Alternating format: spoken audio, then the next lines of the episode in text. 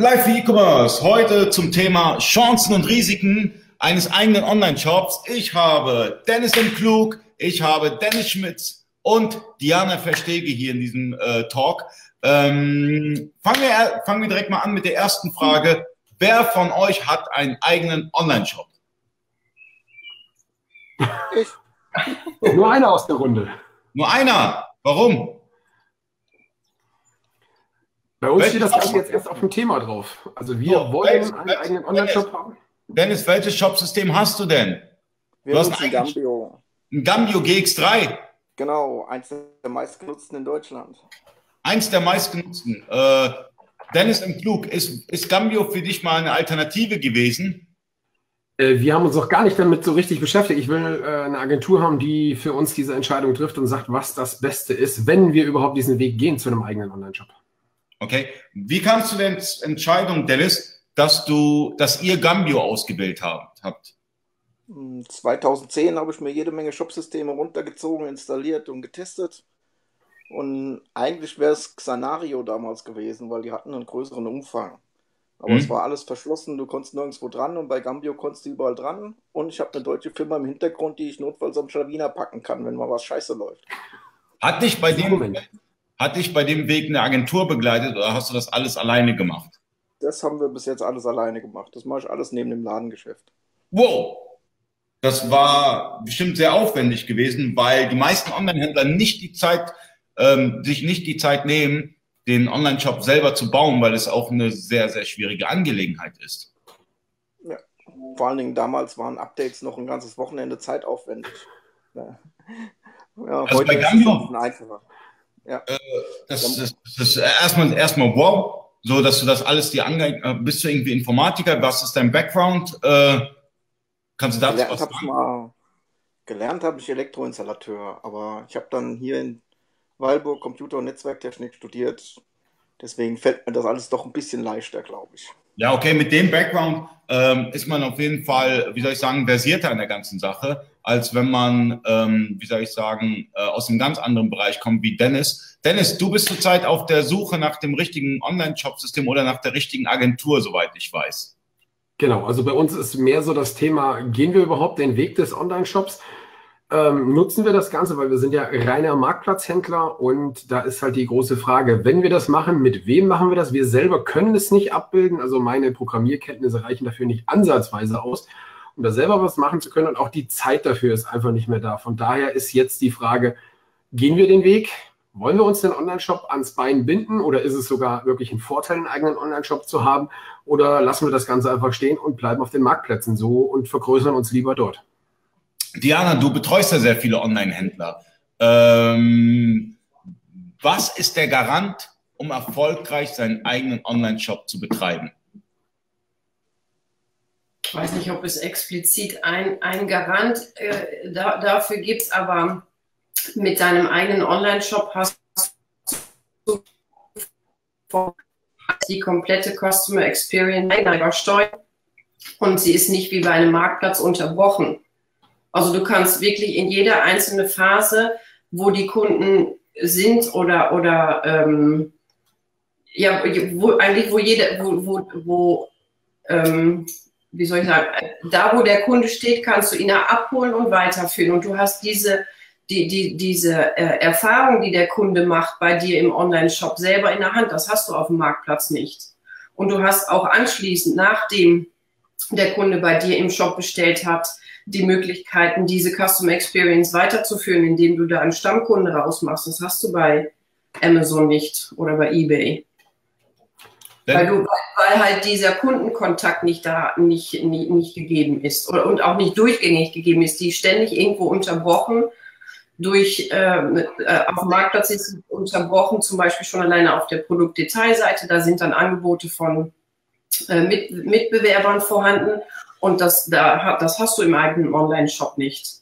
Du musst halt nur wissen, dass wenn du einen eigenen Online-Shop startet, startest, dass es, dass es Geld kostet. Und das ist wahrscheinlich der größte, die größte Hürde für die meisten Händler. Also auf eBay kann jeder starten. Auf Amazon kann jeder starten mit, mit einem geringen Kapital. Nur das ist äh, bei einem Online-Shop nicht immer möglich. Genau, ähm, wir haben auch äh, Angebote. Das ist gut für Dennis Klug, weil er äh, sucht zurzeit die richtige Agentur, hat sehr viele Angebote bekommen und wenn wir gerade bei dem, bei dem Kostenfaktor sind, was würde dich ein Online-Shop bisher kosten bei den Angeboten, die du bekommen hast? eBayQuy hat ihm kein Angebot geschickt, das noch dazu. Richtig.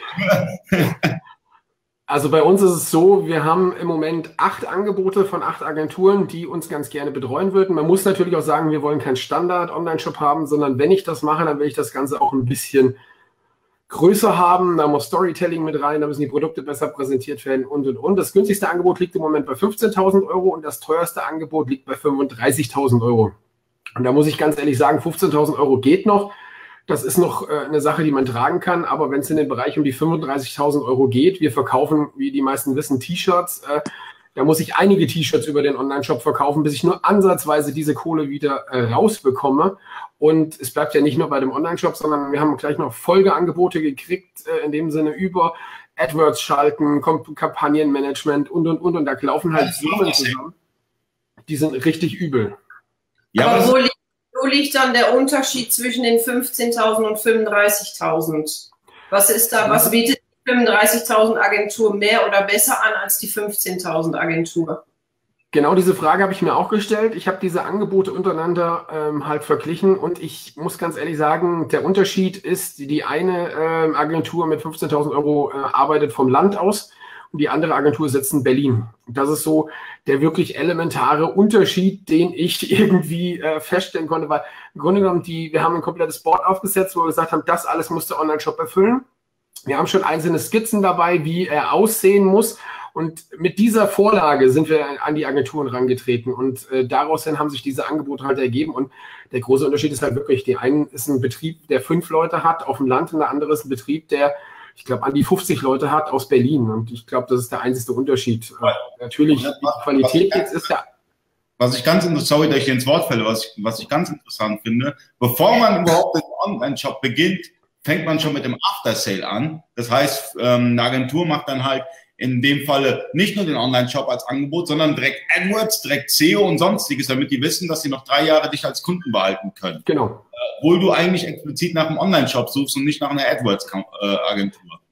Genau, da ich es eh so sehe, ich will den Online-Shop, also nicht äh, so als Hauptaugenmerk, natürlich, wir wollen uns ein bisschen von Amazon, die 80 Prozent des Umsatzes ausmachen, wollen wir uns ein bisschen abkapseln, wir wollen andere Standbeine eröffnen, aber ich sag, ob es das wirklich dann bringt und äh, wirklich so viel Geld in AdWords reinzustecken, das habe ich eigentlich nicht wirklich vor. Ich will einfach die Kunden, die wir jetzt schon äh, beliefern, das hatten wir äh, in dem letzten, wo ich äh, einfach nur in den Kommentaren mitgeschrieben habe, ob man jetzt einen Paketbeileger macht, Aktionen über den Online-Shop macht und dieses wirklich einfach nur die schon bestehenden Kunden, die wir über die Marktplätze kriegen, einfach nur darauf hinweisen, hey, wir haben auch einen eigenen Online-Shop und ich habe hab eigentlich nicht vor, so die Unsummen in AdWords reinzustecken.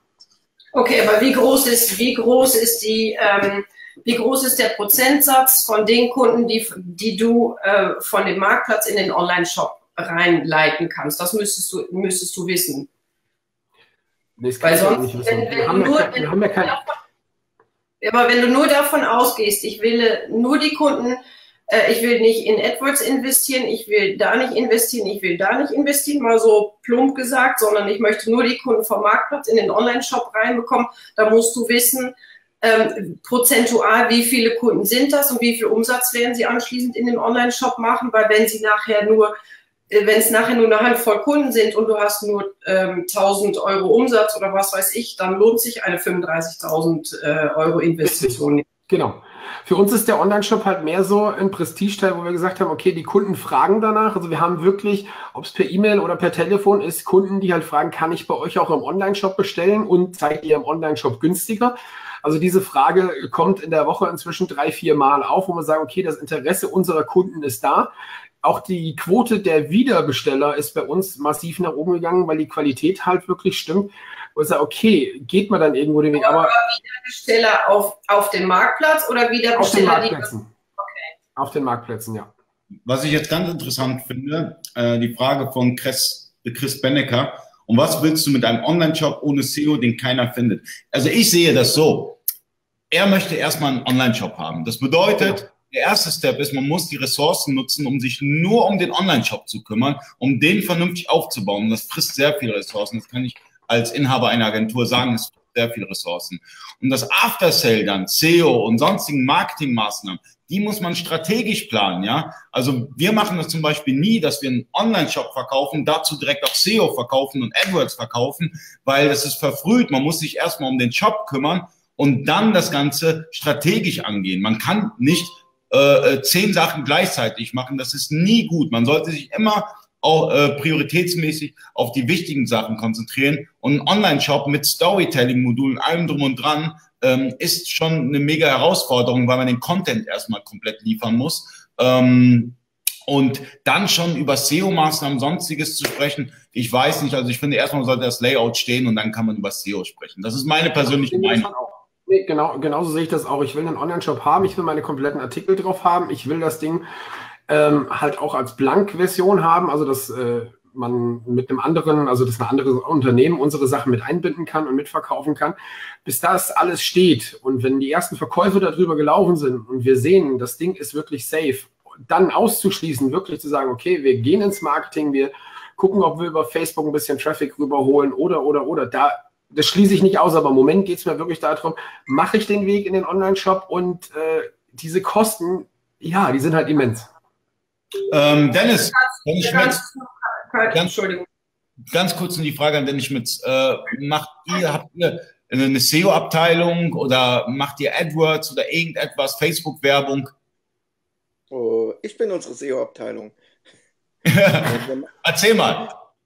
Ich mache ja alles nebenbei, neben dem Ladengeschäft selber. Für uns ist der Online-Shop halt kein ähm, wichtiger Faktor, wovon wir von leben müssen, sondern wir bauen den einfach neben dem Ladengeschäft weiter aus, damit die Leute vor Ort sehen konnten, was wir halt haben und in Ruhe daheim aussuchen konnten. Und dann sind wir zu eBay gegangen, dann sind wir noch jetzt zu Amazon gerade gegangen. Jetzt haben wir bei Amazon B2B uns angemeldet und bei Amazon Custom, sodass die Leute ihre Bilder direkt bei Amazon auf der Seite hochladen können. Wo ich mich dann doch etwas wundere, dass ein Milliardenkonzern einen Customizer baut, der ungefähr nach den 80er Jahren aussieht. Richtig. Und die Funktion der 80er Jahre ungefähr hat, aber okay, vielleicht kommt da noch mal was. Und für den eigenen Online-Shop, das war halt wirklich nur so, wir bauen das auf, wenn wir Zeit haben, stecken wir da Zeit rein und machen dann ein bisschen was. Aber es war jetzt nicht so, dass wir jetzt sagen, wir müssen da jetzt jeden Monat sofort 50.000 Euro Umsatz machen. Okay, und wie prozentual, wie sieht, dir, wie sieht, das bei dir prozentual aus? Wie viel Umsatz bist du stationär, also, also prozentual? Äh, äh, stationär, eBay, Amazon und Online-Shop. Kannst du das so ungefähr ähm, sagen? Möchtest du das sagen? Ähm, genau kann ich es dir auch sagen, aber das möchte ich natürlich nicht. Hm. Aber wir machen mittlerweile so 20 Prozent über den Online-Shop. Ja, und es steigt auch immer mehr. Aber das meiste läuft immer noch über den Laden, weil wir da halt eben die ganzen anderen Bereiche haben, die wir im Online-Shop auch nicht abbilden. Mhm. Ja, also wir haben ja vom Copyshop-Bereich angefangen, von da kommen wir ja. Dann haben wir die Schreibwaren, die Textildrucksachen, die Tinten, Toner, und jetzt die ganzen Sublimationen und Fotogeschenke-Sachen. Also wir machen ja auch jede Menge T-Shirts, nur mal so. Aber, ah, die Konkurrenz hier vertreten. Ja, ja, ich merke das schon. ich sehe das eher als Mitbewerber. Ja. ja, aber wir haben schon einen eigenen Online-Shop. Hey, jetzt seid ihr uns schon voraus. Ja. Hast du Bud Spencer T-Shirts? ähm, habe ich keine Lizenz für, aber. Ja, gute Antwort. aber wenn du mir ein Bild mitbringst, dann äh, zeige ich dir, wie du es drauf machen kannst. Also ich brauche eBakery-T-Shirts, also falls ihr, falls ihr welche verschicken wollt, immer her damit. Äh, Tasse habe ich schon bekommen. Vielen Dank nochmal an Dennis Klug und Dennis Mütz. Ein T-Shirt würde mir auch gefallen. Ah nee, dann, dann muss ich Product Placement schreiben. Nee, schick mir gar nichts. ja, genau, Vorsicht. sonst, sonst muss ich am Ende sagen, ist finanziert von Van Werde und Printburg, äh, äh, wie äh, Print? Print Weilburg. Print Weilburg, genau. Ach, ganz schwierig. So, Diana, du wolltest was sagen? Ja, zu, äh, zu, zu ähm, Dennis. Oh ja, jetzt ja beide Dennis. Ja, Aber Dennis, Dennis. Ähm, nein, ich glaube, du musst eine Kalkulation machen, was dich der gesamte Shop kostet und über, über, ähm, über, über einen gewissen Zeitraum, ein Jahr, zwei Jahre, drei Jahre, was dich das an Investitionen kostet, wie viele Mitarbeiter du dafür brauchst, welche Systeme du dafür zusätzlich brauchst und dann musst du ausrechnen, was du an Kunden von dem Marktplatz darüber bekommst. Und wenn sich das nicht rechnet und du nicht bereit bist zu investieren in Online-Marketing, weil sonst läuft der, läuft der Shop nicht, der läuft nicht nur von diesen paar Bestandskunden. Ähm, für mich ist das eine, ähm, eine, eine einfache Rechensumme. Ähm, ich habe eine interessante Frage hier noch, äh, äh, falls ich die mal gerade stellen kann. Ein Online-Shop ist fertig, Produkte, Content, alles da. Was sollte der nächste Schritt sein, um Kunden zu gewinnen? Es gab zwei Bestellungen in der letzten Woche. Ähm, es gibt viele Möglichkeiten. Wer möchte auf die Frage antworten? Also ich kann auch. Diana, du? Diana, hä? Ja, ich weiß nicht, wo, wo, wo, wo, man muss halt wissen, dass jeder Kunde, der in den Shop kommt, der kostet Geld. Und dann muss ich halt gucken, ob ich das übers Online-Marketing mache oder über SEO-Maßnahmen oder wie auch immer, oder ob ich Facebook, eine Facebook-Strategie fahre, da gibt es ja ganz viele verschiedene Möglichkeiten. Und dann muss ich aber zudem vor, vorab bestimmen, welchen Content liefere ich dem Kunden, welcher Content ist nur für meine Kunden relevant, weil sonst äh, klicken die nicht. Ja, also natürlich ist, sollte der nächste Schritt sein, um Kunden zu gewinnen, eine Strategie aufzubauen. Ja, also eine Gesamtstrategie. Also ich halte nichts davon, einfach rauszufeuern in, in, in Google und sonstiges, sondern man braucht eine Strategie immer hinter irgendetwas. Man muss erstmal gucken, okay, welche Artikel verkaufe ich? Was ist meine Zielgruppe? Wie versuche ich meine Zielgruppe anzusprechen? Und da sind verschiedene Wege möglich. Ja, es ist nicht nur der eine Weg möglich, sondern es ist meistens eine Zusammensetzung vieler Faktoren, um die richtige Marketingstrategie aufzubauen, um mehr Kunden zu gewinnen. Und wenn es jetzt in der letzten Woche zwei Bestellungen gab, ähm, wie soll ich sagen, da musst du halt eine gute Strategie aufbauen, ähm, damit es, damit die zwei noch ein paar Nullen bekommt. Das Wichtige ist halt, was, was ich finde, ist gerade bei einem Online-Shop, weil Diana hat das ja gerade so gesagt, wie viele Mitarbeiter man dafür abstellen, das ist so ein Punkt. Wir als Online-Händler und auch Produzent gleichzeitig haben nicht noch das, äh, die Ressourcen, um äh, Mitarbeiter in dem Sinne dafür abzustellen. Wir kommen hier aus dem Fulderer Raum, wir haben eine Arbeitslosenquote von, keine Ahnung, 1,6 Prozent. Das heißt, Personal hier zu bekommen, ist schon bei normalen Produktionshelfer fast unmöglich. Oh, Marc, ist gerade Terror. Ich muss, ich muss gerade tauschen. Ihr bleibt immer, ich, wir machen das so switchen immer. Wer eine Raucherpause machen möchte, der wird gerade rausgeschmissen. ich hole Marc mal mit rein, weil der ist gerade, der ist gerade richtig am Power geben. Äh, äh, äh ja, aber, aber lass, doch, lass doch bitte Dennis eben, Marc muss jetzt mal eben warten. Lass doch Dennis bitte eben seine, ähm, seine Frage kurz, äh, kurz zu, zu Ende äh, stellen. Ja, also für, für uns ist es halt extrem wichtig, dass wir ähm, das Ganze extern vergeben. Also ich habe selber keine Ressourcen dafür da, um sagen zu können, hey, wir bauen einen eigenen Online-Shop auf. Von daher brauche ich eine Agentur, die mir sagt, hey, du brauchst den Online-Shop, du brauchst das und das Backend-System ob Shopware oder sonst irgendwas ist, das und das Backend-System muss laufen. Du, die müssen für mich in dem Sinne das Storytelling, wobei das bei T-Shirts ja nur bedingt möglich ist, dieses Storytelling, das hört auch irgendwo auf. Äh, die müssen das für mich betreiben. Also ich will in dem Sinne diesen Online-Shop abgeben an, also outsourcen. Und das ist für mich so im Moment das Problem, da eine Agentur halt zu finden, die einmal ja vertrauenswürdig ist, die nicht nur äh, über AdWords und das äh, Betreuungsbudget, was die dann haben wollen, darüber dick Kohle zu machen, sondern die uns wirklich an die Hand nehmen als reiner Marktplatzhändler. Mein Gott, wir sind als Marktplatzhändler groß geworden, wir vergrößern uns, äh, wir nehmen dieses Jahr noch äh, drei, vier Marktplätze mit an Bord. Wir machen auch ausländische Häuser. Da habe ich nicht noch Zeit, mich mit einem Online-Shop auseinanderzusetzen. Das muss einfach jemand anders für mich übernehmen. Und da ist halt die Frage, rentiert sich das? Und diese Frage kann mir halt noch keiner beantworten. Und ich selber, die, diese Aussage, die du, Diana, gerade gesagt hast, ausrechnen, wie viele Leute kann ich von den Marktplätzen auf den eigenen Online-Shop äh, ähm, rüberholen. Das ist für mich so ein bisschen, ja, in der Glaskugel lesen, weil ich wüsste jetzt spontan nicht, wie ich diese Zahl ermitteln soll, weil ich ja keinerlei Erfahrungswerte dahingehend habe. Aber das Shopsystem hast du schon ausgewählt. Das soll Shopware sein, ne? Nein, nein. Das ist das, was die meisten Agenturen haben wollen. Also die meisten Agenturen sagen, wir machen das mit Shopware. Ob das das System wird, ob das wirklich gut ist, ich habe keine Ahnung. Deswegen. Shopware ist geil. Aber es gibt auch andere geile Shopsysteme. Ja, genau. Aber ich werde nicht von Shopware bezahlt, also nebenbei. Ja, genau. ich halt nicht zahlen. so. Ähm, ja, letztendlich hat keine Agentur die Glaskugel und kann dir sagen, äh, wie viel Umsatz du generierst in deinem Shop ähm, und äh, ob, ob sich die Investition von, keine Ahnung, 40, 50, 60.000 Euro lohnt am Ende. Das kann dir letztendlich keiner sagen. Aber ich denke, mit einer gewissen Leidenschaft, mit einer vernünftigen Strategie kannst du auf jeden Fall ähm, dein Ziel gegebenenfalls erreichen. So, wir machen einen Tausch. Diana geht kurz raus, kommt gleich wieder rein. Dann kommt ein kleines Hin- und Her tauschen. Äh, Diana, du gehst mal kurz raus. Ja, und Marc kommt kurz rein und dann gehe ich wieder raus, dann kommst du wieder rein. Ja. So, einmal runter und einmal hoch. So, jetzt, jetzt, jetzt, jetzt, jetzt kriegen wir Bashing. Jo, jetzt, jetzt gibt es eins auf die Finger. Ja, ich finde ich finde die Strategie total, ähm, oder andersrum, ich finde den Gedankenansatz total gut. Zum einen, ganz klar, wenn ich plane, einen Shop ähm, zu launchen, dann gehören da definitiv nicht nur die Shop-Entwicklungskosten allein dazu, dann gehört das eingebettet in eine gesamte Strategie. Was nützt es mir, wenn ich Geld genug habe, meinen Shop auf die Beine zu stellen, ich aber nachher nicht in der Lage bin, das Marketing zu betreiben, weil schlicht und ergreifend ich keine Kohle mehr dafür habe. Ja, weil ich mich da ganz einfach ja, in meinem Budget verplant habe.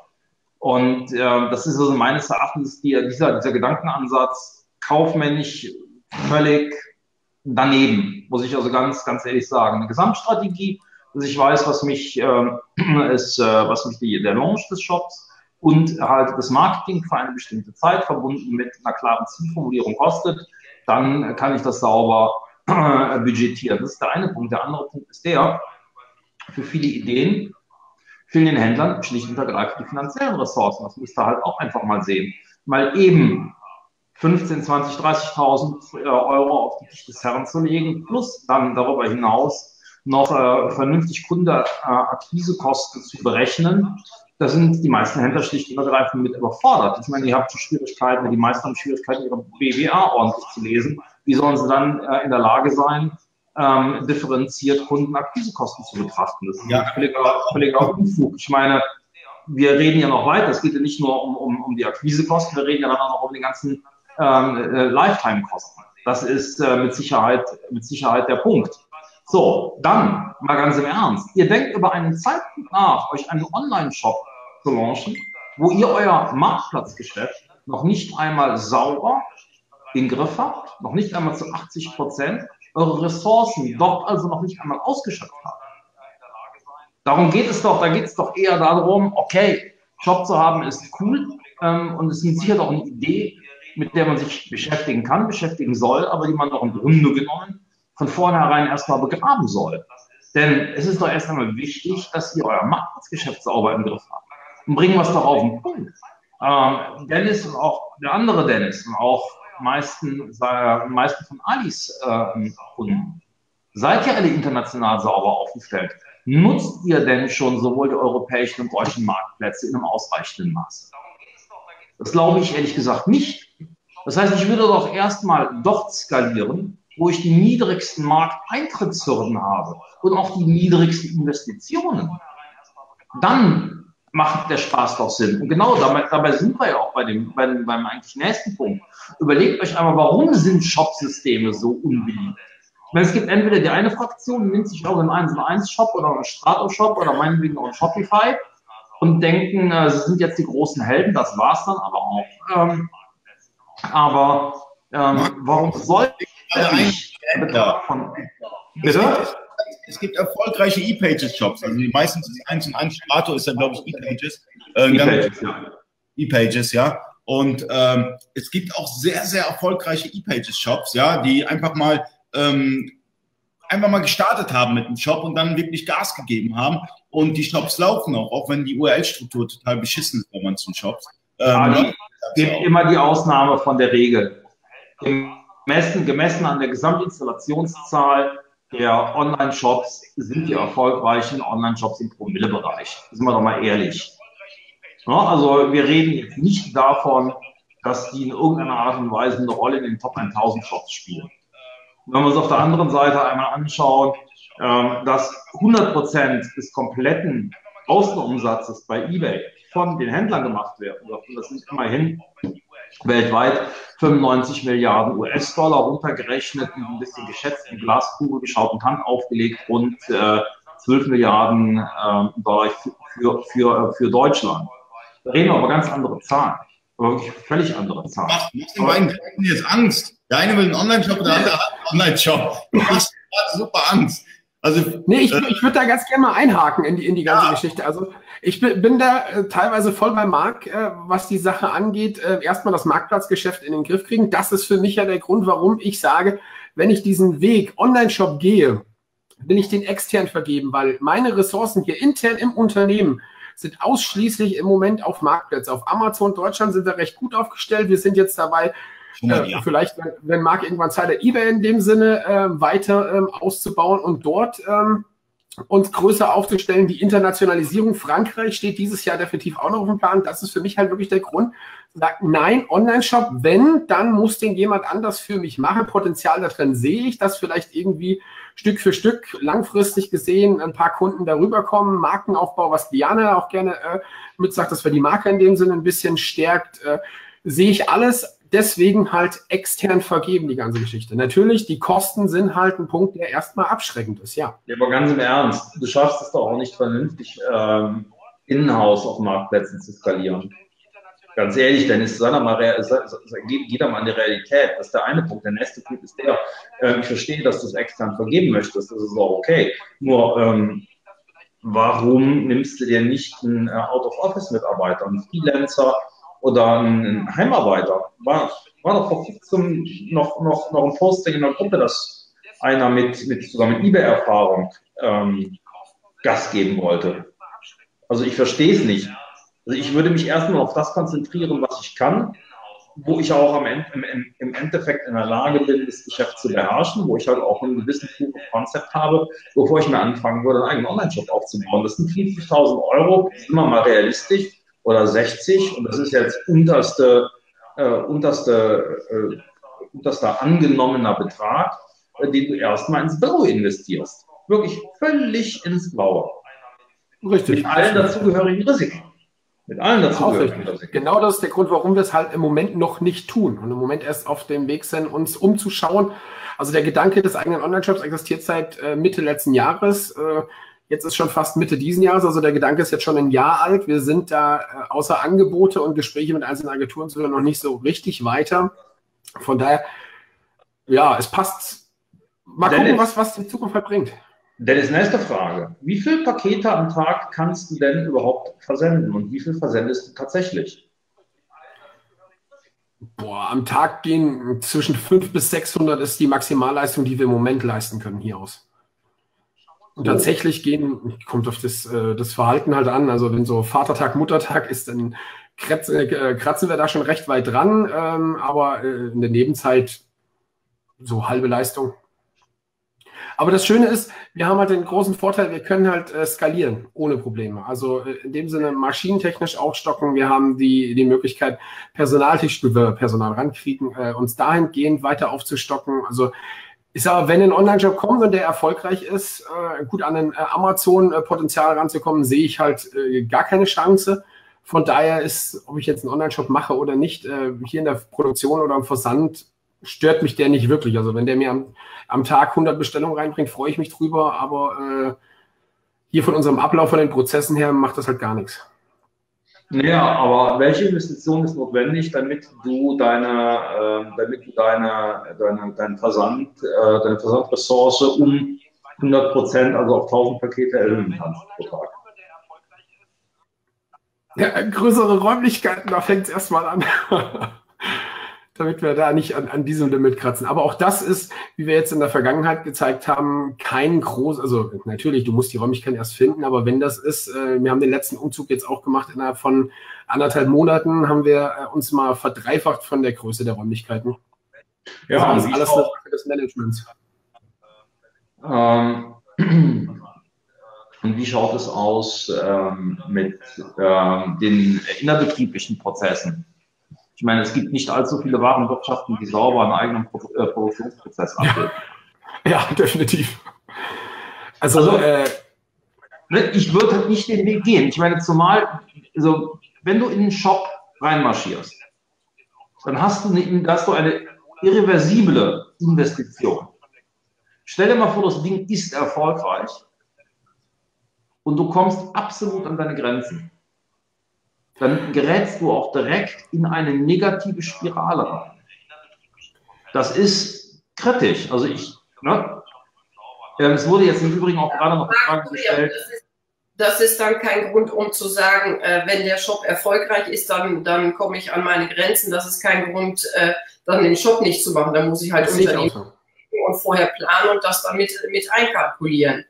Sonst müsste ja jeder sagen, der einen Online-Shop macht, wenn ich an meine Grenzen komme, dann geht, geht das hier hops. Also, äh, also sagen wir so, äh, wo wir angefangen haben, haben wir mit zwei Mann im Keller gesessen und haben äh, die T-Shirts gemacht. Wir hätten nicht gedacht, dass wir in, eine, in anderthalb Jahren äh, auf diese Mitarbeiterzahl, auf dieses Paketvolumen, äh, Produktionsvolumen hoch sind. Das ist jetzt auch die, also die Expansion, die Vergrößerung, Skalierung ist ohne, also ist ohne Probleme nicht, aber ist recht einfach umzusetzen und äh, auf solche ähm, Schwankungen zu, realisieren, äh, zu reagieren.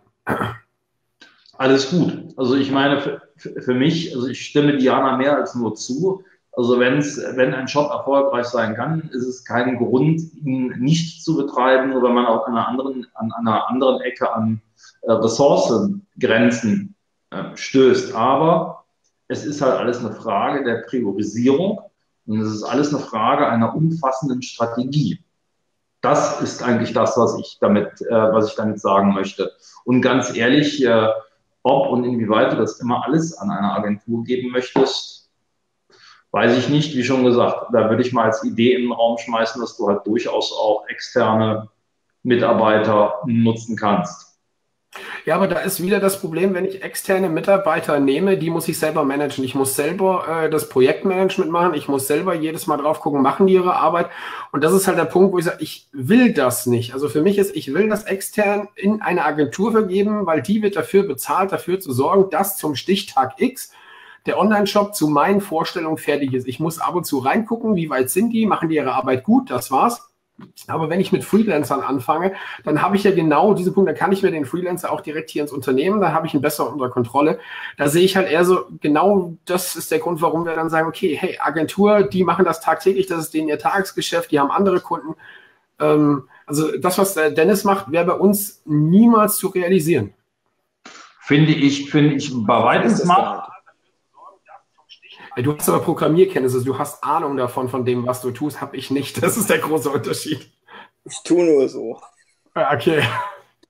Dennis, und genau das ist aber der Punkt. Du hast einen wunden Punkt angesprochen, ähm, wo deine Erwartung definitiv mit der Realität auseinanderklafft, ohne dass du grundlegende technische äh, Ahnung hast, ohne dass du auch grundlegendes Ahnung, äh, grundlegendes Know-how äh, im Bereich von Marketing halt hast, wirst du enorme Schwierigkeiten haben mit der Agentur eine Agentur musst du schon sehr eng anleiten und sehr eng lenken. Und du brauchst eine sehr enge ähm, ja, Zieldefinition und auch ähm, eine, eine klare Kommunikation deiner Erwartung.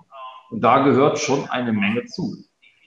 Ja gut, die Erwartungen haben wir in dem Sinne in einem kleinen, ich nenne es mal Handbuch in dem Sinne äh, zusammengefasst, was wir uns davon erwarten, was die Agentur leisten muss, wie das Ganze auszusehen hat ähm, halt auch vom Design des Online-Shops. Das soll halt kein Standard-Ding werden, sondern wir haben uns da schon ein bisschen äh, was anderes äh, drunter vorgestellt, wie so ein Standard äh, von der Stange Online-Shop. Deswegen sind die Preise wahrscheinlich auch etwas äh, teurer bei der ganzen Geschichte.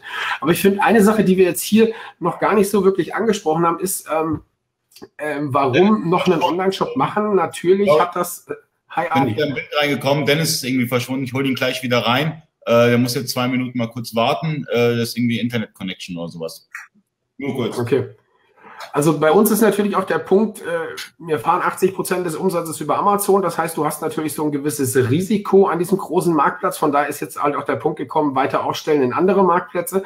Und der eigene Online-Shop ist halt immer, fliegen dir alle Marktplätze irgendwann mit, hast du immer noch ein Teil online, mit dem du dann in recht kurzer Zeit äh, Vollgas geben kannst, in welchen Marketingstrategien auch immer, über Facebook oder sonst was um so Umsatz in dem Sinne ein bisschen zu puffern und das Unternehmen nicht komplett gegen die Wand zu fahren. Also ich kenne andere Händler, die genau dieses Problem hatten, die ausschließlich auf Amazon gesetzt haben und dann äh, Umsatzeinbrüche hatten und sonst irgendwas, die dann förmlich zum Insolvenzgericht gerannt sind und gesagt haben, äh, damit ist äh, Schluss und mussten halt diesen, diesen, diese Reißleine in dem Sinne ziehen. Und da halt, bei uns hängen halt inzwischen Mitarbeiter dran. Das heißt, äh, auch diese Verantwortung für diese Mitarbeiter ist halt für mich so ein Grund, zu sagen, hey, probieren wir doch mal andere Wege, um uns unabhängiger zu machen.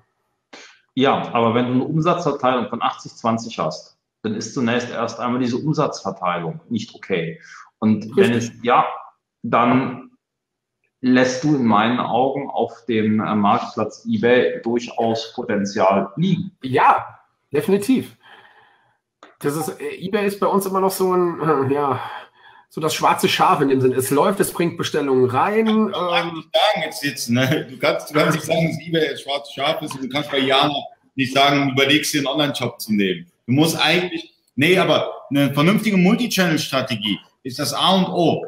Und auch äh, später zu skalieren, das heißt Internationalisierung, das sind wichtige Themen für jeden Händler. Und das, das predigt der Markt fast tagtäglich, das predigt Tiana tagtäglich, das predige ich. Das sind halt Dinge, die jeder Online-Händler irgendwie facen muss und dafür braucht man Ressourcen und dafür braucht man richtige Partner. Eigentlich, was ich raushöre aus, aus dem, was du sagst, ist, ähm, du hast noch nicht die richtigen Partner gefunden, um diesen Weg zu bestreiten. Weder bei eBay, weder beim Online-Shop, weder beim SEO. Und da ist genau das Problem vieler Händler. Es sind die richtigen Partner. Und glaube mir, selbst für mich ist es manchmal schwierig, und da kann Marc äh, das Ganze bestätigen, ähm, einen Partner zu finden in gewissen Bereichen, die du auch nochmal abdecken möchtest. Das ist schwierig, die richtigen Leute zu finden. Leider. Bei uns ist halt die Sache, also deswegen diese Internationalisierung steht bei uns eh ins Haus. Also da sind wir eh dran. Wir haben dort auch schon externe äh, Kräfte, die in die Übersetzung mit einsteigen und und und. Also das heißt, das kommt eh. Das Thema Online-Shop ist halt wirklich einfach nur eine Sache on the top, was wir einfach oben mit draufsetzen. Und äh, von daher auch eBay wird, äh, wie ich das äh, letztens schon gesagt habe, eBay wird bei uns äh, dieses, äh, in diesem Quartal in dem Sinne noch ähm, in die Optimierung gehen. Und wir hoffen, dass wir da uns ein bisschen größer und besser aufstellen können, weil wir wissen, was bei eBay möglich ist. Ich kenne andere Händler, die fast dieselben oder ähnliche Produkte verkaufen. Die verkaufen das 50-fache von dem, was wir am Tag machen über eBay. Das heißt, das Potenzial ist da für uns geht es halt dann jetzt auch erstmal natürlich bei eBay, welchen Fehler machen wir da? Warum verkaufen wir schlechter? Sind einfach nur unsere Produkte in dem Sinne vom Ranking her schlechter? Haben die anderen, weil die Urheberrechte äh, in anderem Maße verletzen?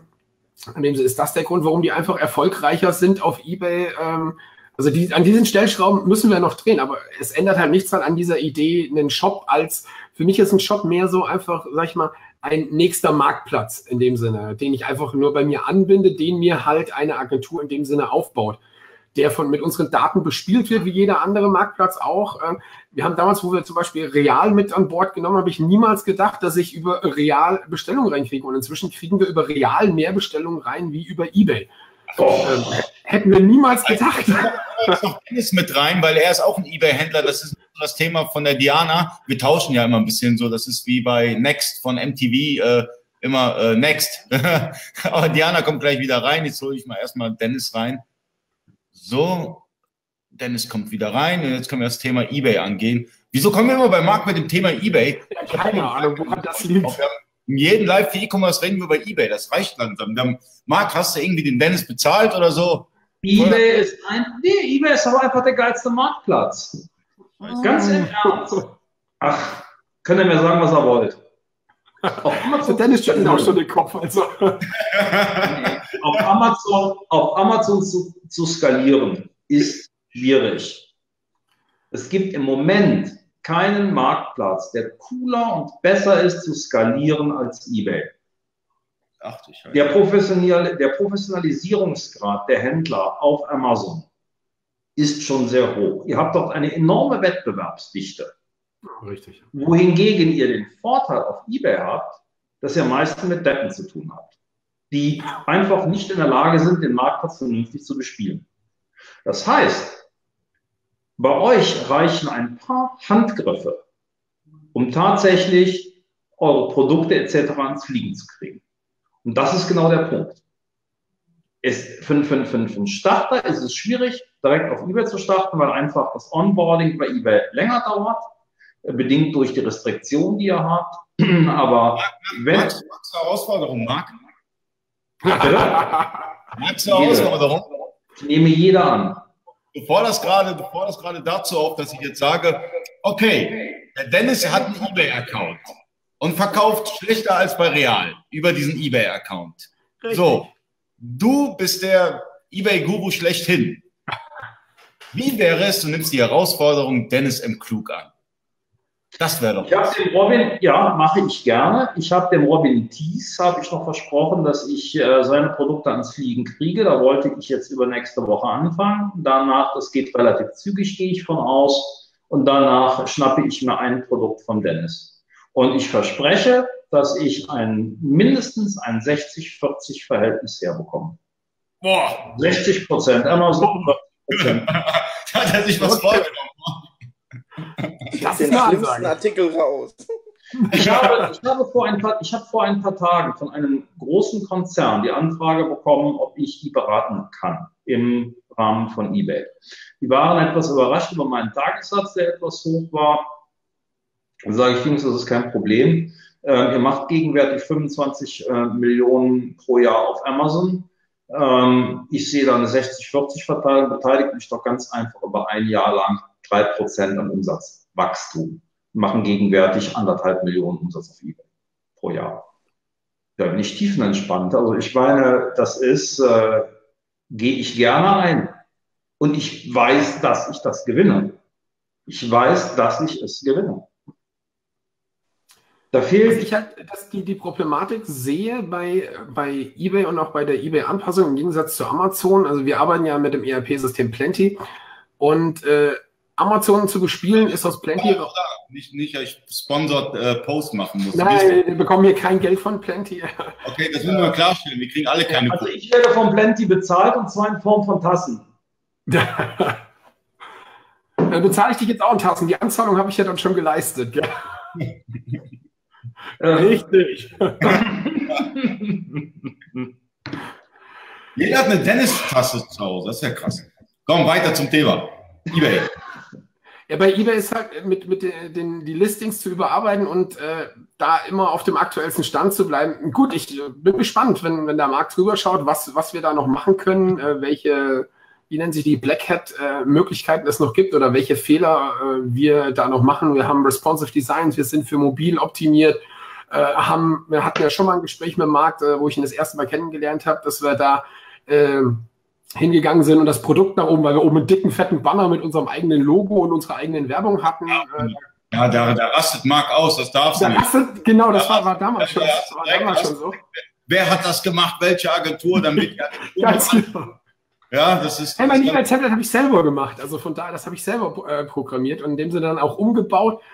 Ähm, ja, ob das jetzt wirklich was gebracht hat, äh, ich, ähm, gerne, naja. ich möchte gerne reinhören beim Dennis Schmitz, äh, eBay. Du verkaufst ja auch auf eBay. Ähm, ja. Ganz offen, wo sind die Kunden schwieriger? Im Online-Shop, in eBay oder in Amazon? In deiner Gambio-Gruppe lese ich ja öfters, dass du äh, äh, die, die tollsten Kunden hast. Äh, wo, wo kommen diese Screenshots immer her oder, oder, oder diese Postings? Von eBay-Kunden. Sind die anstrengendsten überhaupt. Ja. Da hören wir es. Ähm, schwierig zu vergleichen. Das ist ein Vergleich mit Äpfel, ist ein Vergleich Äpfel mit Birnen. Also mit dem Shop ähm, stimme ich zu. Also auch, ich habe ja auch eigene Erfahrungen. Ich hätte ja auch einen eigenen Online-Shop gehabt. Ähm, nur, ähm, wenn du es beginnst mit Amazon zu vergleichen, ist es schwierig. Ein Großteil des Kundenservice schlicht und ergreifend von Amazon abgenommen. Das heißt, ihr bekommt in einem hohen Maße nicht mit, was denn am Ende des Tages bei Amazon passiert das, was ihr mitbekommt und das, was ihr an Aufgaben habt mit den Kunden, in der Tat. Ähm, da ist natürlich ähm, ohne Zweifel ähm, Amazon einfacher. Aber ich meine, bitte sehr. Es geht nicht um Amazon oder eBay, sondern um die Kundenkontakte. Ja. Die Kunden, die über eBay kaufen, sind wesentlich anstrengender und stellen Fragen, da schlackerst du mit den Ohren. Ja, hast die Fragen stellen sie. Hast, hast du mal die eBay-Frage des Jahres? Die dir gestellt worden ist?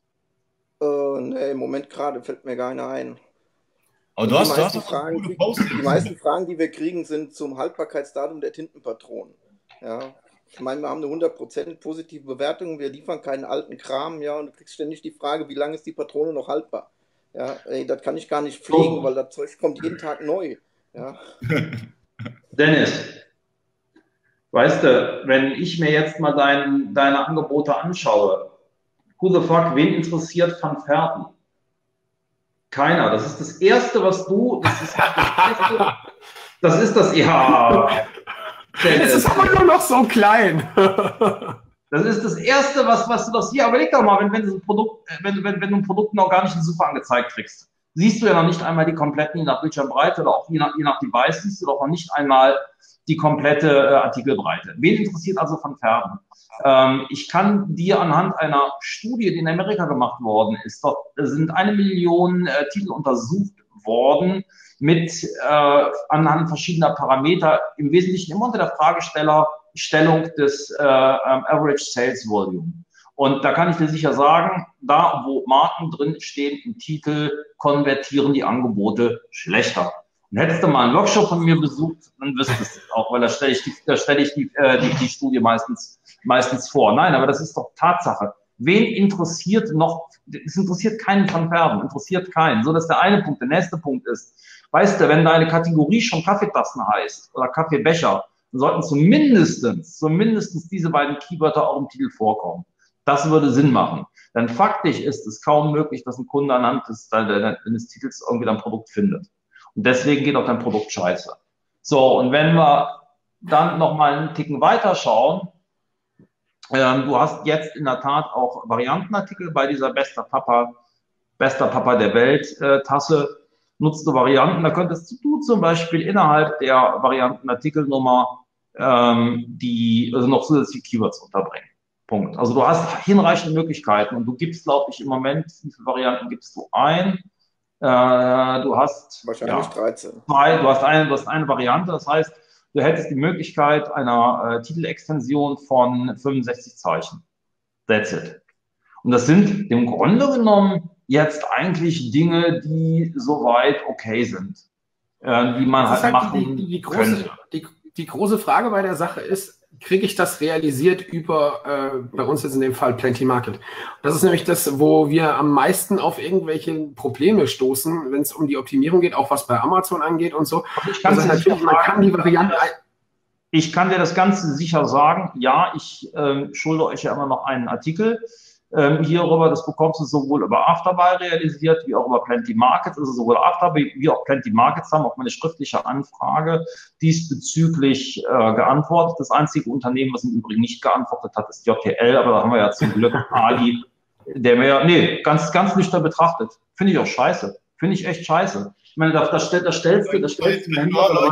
Ich habe gerade zu tun. nee, da stellst du, nee, Ali, das ist, wir haben dich, aber ich habe die Frage an RTL gestellt und ich habe keine Antwort bekommen. Definitiv nicht. Und das muss ich dir ganz ehrlich sagen, das ist aus kundenservice-technischen Sicht nicht so scheiße. Oh. Das kann ich ansehen. Ich warte jetzt seit 14 Tagen auf die Beantwortung einer E-Mail. Also. Wen hast du die E-Mail geschickt? Bitte? Und wen hast du die E-Mail geschickt? Ähm, ja, Ali, ich habe es an JTL geschickt. Das wäre jetzt fies hier Livestream. Ja, ich äh, reiße jetzt hier ich, äh, jetzt keinen an die, an die, an, an die Wand, aber das, nee, aber das ist aber auch, das ist aber auch Nebenkriegsschauplatz. Nein. Ich kann dir also sicher sagen, ähm, ich habe von, äh, von, von Plenty Markets habe ich eine richtige Anleitung bekommen mit Screenshots, wie es geht. Wenn ich meinen Artikel fertig habe, äh, kommt er auch.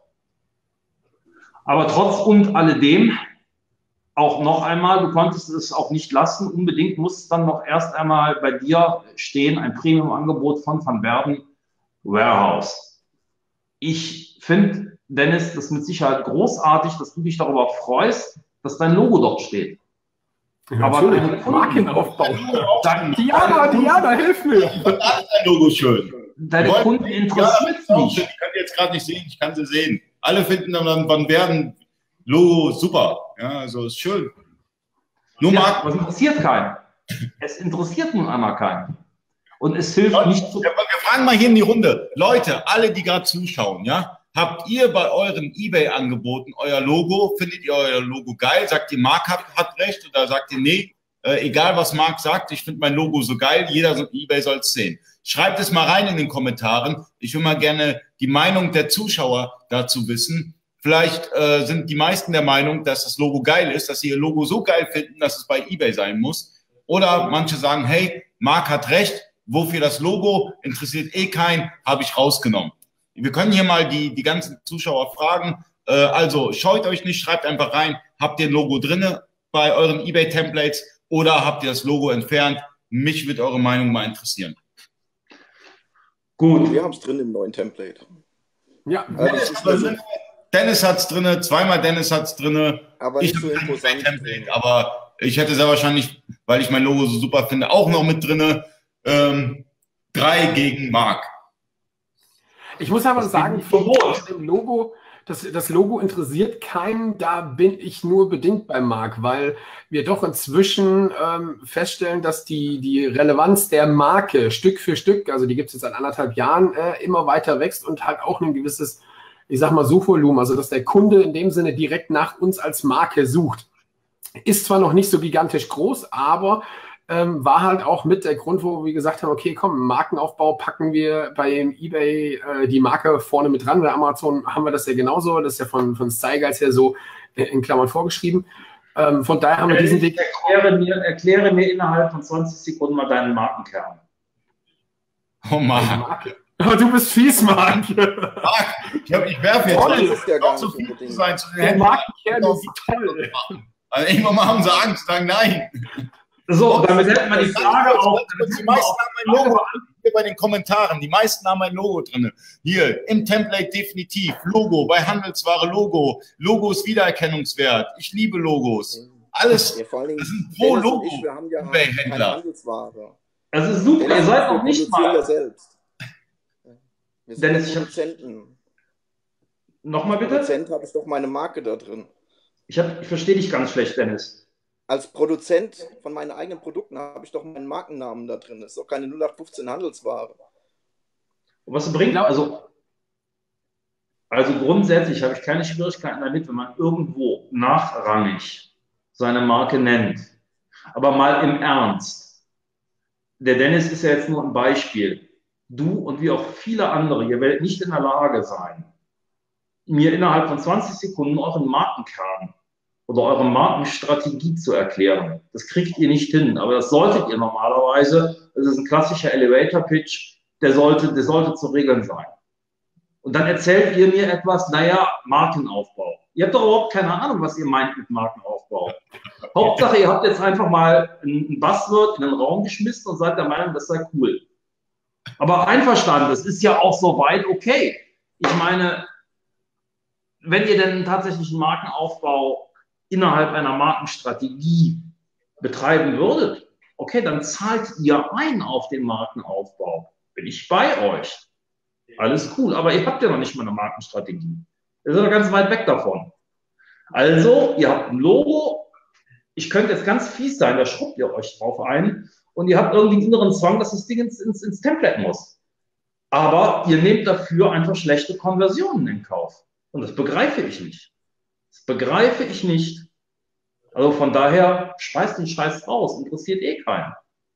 Ja, aber wir können jetzt, du, du kannst ja jetzt nicht sagen, dass jetzt äh, mein, also mein Bild ist übrigens so groß, die Marke daneben ist so groß. Also von daher, du kannst jetzt nicht sagen, dass weil ich meine Marke da oben mit drin habe in so einem großen Bild, äh, dass das der Grund ist, warum ich auf Real diese Tasse, die du gerade eben genannt hast, äh, zehnmal mehr verkaufe wie auf Ebay. Ach du, wenn wir jetzt, wenn wir jetzt über Kausalitäten reden, bin ich da mal ganz locker, behaupte ich das doch mal ganz einfach, weil bei Real hast du keine Markenaussage drin in der Form. Definitiv. Also, auf dem Marktplatz, wo du keine, also- Marken, keine Markenaussage in dieser äh, prominenten Form hast, verkaufst du mehr als bei eBay, wo du die Markenaussage drin hast. Bitte sehr. Also wenn du jetzt eine Kausalität auf dem Niveau haben möchtest, hier hast du sie. Also der Titel äh, bei Real verwenden wir zum Beispiel jetzt den, den Ebay-Titel oder nee, den, den, den Amazon-Titel, wo halt auch immer den, der Van Werden ganz vorne mit dabei ist. Äh, ja, also das ein, der einzige Unterschied ist halt, dass äh, in der Beschreibung bei Real das Van Werden als Text geschrieben ist, weil wir keine Bilder hinterlegen dürfen. Äh, und bei Ebay ist halt ein, ein Bild mit drin. Das ist der einzige Unterschied. Und meine Kritik richtete sich eben innerhalb deines eBay-Templates, dass du prominent oberhalb der Bullet Points äh, raumgreifend äh, deine Marke noch einmal dargestellt hast. Und jetzt habe ich mir gerade mal dein äh, Angebot aufgerufen. Wenn Papa es nicht reparieren kann, dann sind wir am Arsch. Diese Tasse ähm, ja, halt gerade auf. Ne? Äh, Da hast du zwei, da hast du zwei Zeilen, wunderschön ganz klein, dein Logo drin, rechts, das ist deutlich kleiner als das Bild, das dürfte vielleicht ein Viertel, ein Fünftel von, von deiner Bildschirmbreite nennen, wunderbar. Und bei der Gelegenheit erwähnen wir es nochmal. Real kann übrigens Varianten. das äh, lassen wir mal bitte im Raum stehen. Ja, aber Marc ist natürlich, Marc äh, ist, hat halt die Ebay-Fahne natürlich super hoch, wie ich die JTL-Fahne hochhalte, du die Plenty-Fahne hochhältst und äh, Dennis nochmal die Gambio-Fahne sehr hoch hält. Also das heißt, es ist schon cool, dass wir diesmal so ein, so eine, so ein heterogenes äh, Team hier haben und sprechen über das Thema. Ähm, ich meine, da sind wir alle geteilter Meinung. eBay-Logo ja, eBay-Logo nein. Äh, Marc ist da ganz klar der Meinung, raus damit, äh, äh, äh, interessiert keinen. Ähm, Dennis sagt, hey, ich will meine Marke pushen, ich nutze eBay äh, als, als, als ähm, Portal, als Marktplatz dafür. Ähm, viele Händler, die uns gerade zuschauen, haben ihr Logo drinne. Ein paar haben geschrieben, nee, das Logo muss da raus. Ähm, ich meine, bei Amazon ist es ja auch so, man kauft bei Amazon und nicht bei Van Werden. Also wenn, wenn jemand bei dir eine Tasse bestellt, aus ein Amazon-Kunde bei dir eine Tasse bestellt und du fragst ihn, wo hast du diese Tasse bestellt? Die Antwort wird Amazon sein. Ähm, ja, das ist absolut richtig, aber jetzt pass auf, nämlich genau das habe ich getan. Ich habe äh, diverse Wiederbesteller freundlich gefragt, ob sie mir ein paar Fragen beantworten würden. Das haben auch äh, fast alle gemacht und ich habe gefragt, wie habt ihr danach gesucht nach weiteren Produkten von uns? Und äh, von, ich glaube, 87 Prozent, äh, die das Ganze äh, beantwortet haben, war die Sache, wir haben Van Werden in die Suche eingegeben. Also von daher, Markenaufbau funktioniert und Markenaufbau hat diese Wiederbesteller auf dem einfachsten Weg über Amazon in dem Sinne wieder zu unseren Artikeln geführt. Das da ist halt der Punkt. Noch einmal, noch einmal, um es jetzt auch sehr differenziert auszudrücken. Ich bin nicht dagegen, dass du nicht irgendwo deine Marke unterbringst. Da gibt es in einem Artikel Merkmal ein Feld für und das wird auch indexiert. Das haben wir drin. Mit Sicherheit der Punkt. Also da bin ich ja auch bei dir. Es ist die Frage, in welcher Prominenz und zu welchen Lasten anderer wichtiger äh, KPIs, die du nicht erfüllst, die Marke darstellst. Das ist die Frage. Also ich, ich bin weit weg zu sagen, ein Markenaufbau ist scheiße. Im Gegenteil, Markenaufbau ist wichtig. Aber zum einen hier auch eine Gesamtstrategie, und hier nicht unbedingt gerade in der Startup-Phase, wo es mir im Wesentlichen erst um Umsatz geht, ähm, hoch und zu Lasten ähm, anderer wichtiger Sichtbarkeitskriterien. Das, das, das, ist meine Aussage, also differenziert. Wer macht eigentlich geilen Markenaufbau hier von unseren Zuschauern? Ich meine, ähm, viele unserer Zuschauer sind Online-Händler, eigentlich 100 Prozent unserer Zuschauer sind Online-Händler oder Agenturen. Ähm, habt ihr eine, Mark eine, eine, eine Marketingstrategie bezüglich eures Markenaufbaus? Ste äh, habt ihr da eine Strategie oder macht ihr das irgendwie? Mich würde das mal interessieren. Seid ehrlich, schreibt einfach rein, ähm, ihr macht, betreibt Markenaufbau und wie ihr das macht in kleinen Sätzen. Das würde mich mal interessieren. Ähm, Van Werden ist ja mittlerweile eine Weltmarke geworden. Äh, Print, äh, Print Weilburg äh, auch und äh, Wortfilter natürlich auch. Und eBakery kennt hin und wieder mal jemand, aber eher selten. Ja, erwähnst du fast nie. Erwähne ich fast nie, äh, äh, ist auch total uninteressant. Interessanter ist, dass ihr mit mir gerade hier über das interessante Thema spricht. Deswegen, die Zuschauer müssen ein bisschen interagieren, mitmachen, weil das nehmen wir natürlich auch auf für unser Gespräch hier. Und äh, ihr gebt uns dann auch sozusagen immer so kleine, ähm, ja, so Piekser, wenn wir in die falsche Richtung gehen beispielsweise. Wenn ihr sagt, nee, so ist es nicht, weil Marc hat nicht immer recht. Er hat oft recht, nicht immer. Und wenn er mit uns spricht, hat er nie recht. Drei gegen Marc müssen wir das Format nennen, oder? Alles gut.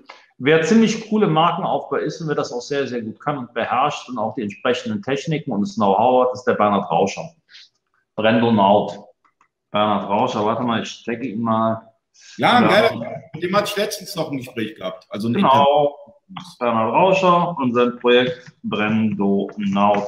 Er hat im Übrigen auch eine ganz hervorragende Facebook-Gruppe, wo er ähm, mit äh, euch euer äh, Wissen äh, shared. Du bezahlt? Kann vielleicht einer mal schauen. Äh, oder mal gucken, ob ich auf die Schnelle das geregelt kriege mit, äh, mit seiner Gruppe, weil die ist ziemlich cool. Die ist äh, ziemlich cool. Sind zwar die so, naja, egal. Ähm, so ziemlich klasse. Aber ich krieg's halt wahrscheinlich, glaube ich, nicht so schnell hin.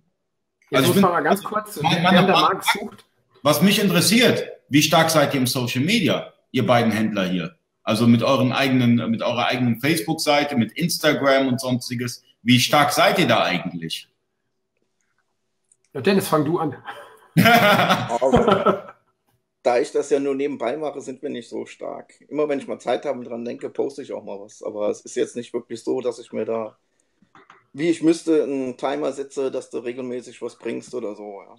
Das wird echt noch zu sehr vernachlässigt. Bei uns sieht das Ganze fast genauso aus. Ähm, bei uns die, die Marketingstrategie ist halt in dem Sinne, was Facebook angeht, äh, nicht wirklich vorhanden, weil das äh, Amazon Partnerprogramm sagt, wir dürfen keinen direkten Traffic aus Facebook auf äh, Amazon schicken. Von daher ist das bei uns, wir haben es mal eine Weile gemacht. Auf eBay, Mensch. Ja, genau. Schicke, aber da konvertiert er halt nicht so wie auf Amazon. Das ist der Unterschied. Wir haben es ausprobiert, also wir haben äh, Multikampagnen gefahren, in dem Sinne, wo wir auf eBay geschickt haben, auf Real und auf Amazon. Und tut mir leid, äh, die haben alle abgekackt bis auf Amazon. Und Amazon hat wirklich Umsatz gebracht. Und dann hat äh, Amazon gesagt, böse, böse, böse, das, was ihr da macht, dürft ihr nicht. Von daher ist das auch so ein Punkt, was hier das ursprüngliche Thema ist, Online-Shop, weil dann kann ich äh, alles, was über äh, äh Facebook in dem Sinne kommt, direkt auf meinen Online-Shop schicken, kann das dann so machen. Diana. Ich bringe Diana wieder rein. Es geht wieder um Online-Shop und wir bleiben beim Thema Online-Shop jetzt. Ähm, ich gehe wieder raus, Diana hole ich rein und weiter geht's.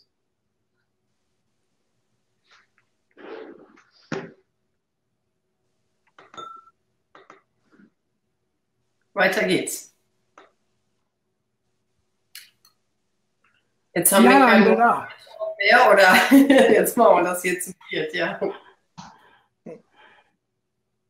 Ich finde gerade die, die Frage hier vom, vom Sammy äh, recht interessant äh, zu, zu uns jetzt zu fahren werden mit dem äh, Markenaufbau. Warum haben wir äh, auf der Van Werden-Seite ausschließlich Links zu den Marktplätzen? Weil wir halt noch nichts eigenes haben und wir so den Traffic, den wir halt auf Van Werden doch noch kriegen.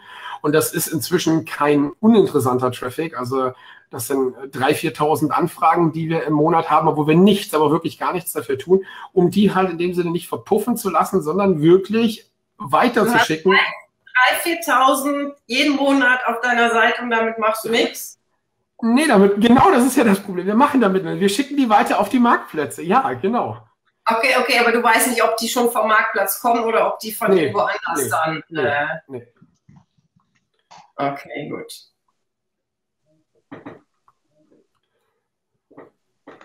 Ja, also von daher ist das halt der Weg gewesen, Van Werden, einfach damit, wenn man nach uns googelt, wenn man äh, uns findet, in dem Sinne der Kunde nicht verloren geht, sondern wir ihn so weiterschieben ein bisschen auf die Marktplätze und dass er halt doch noch Umsatz bringt, dass er nicht komplett verloren ist auf unserer Seite, wenn sie tot wäre.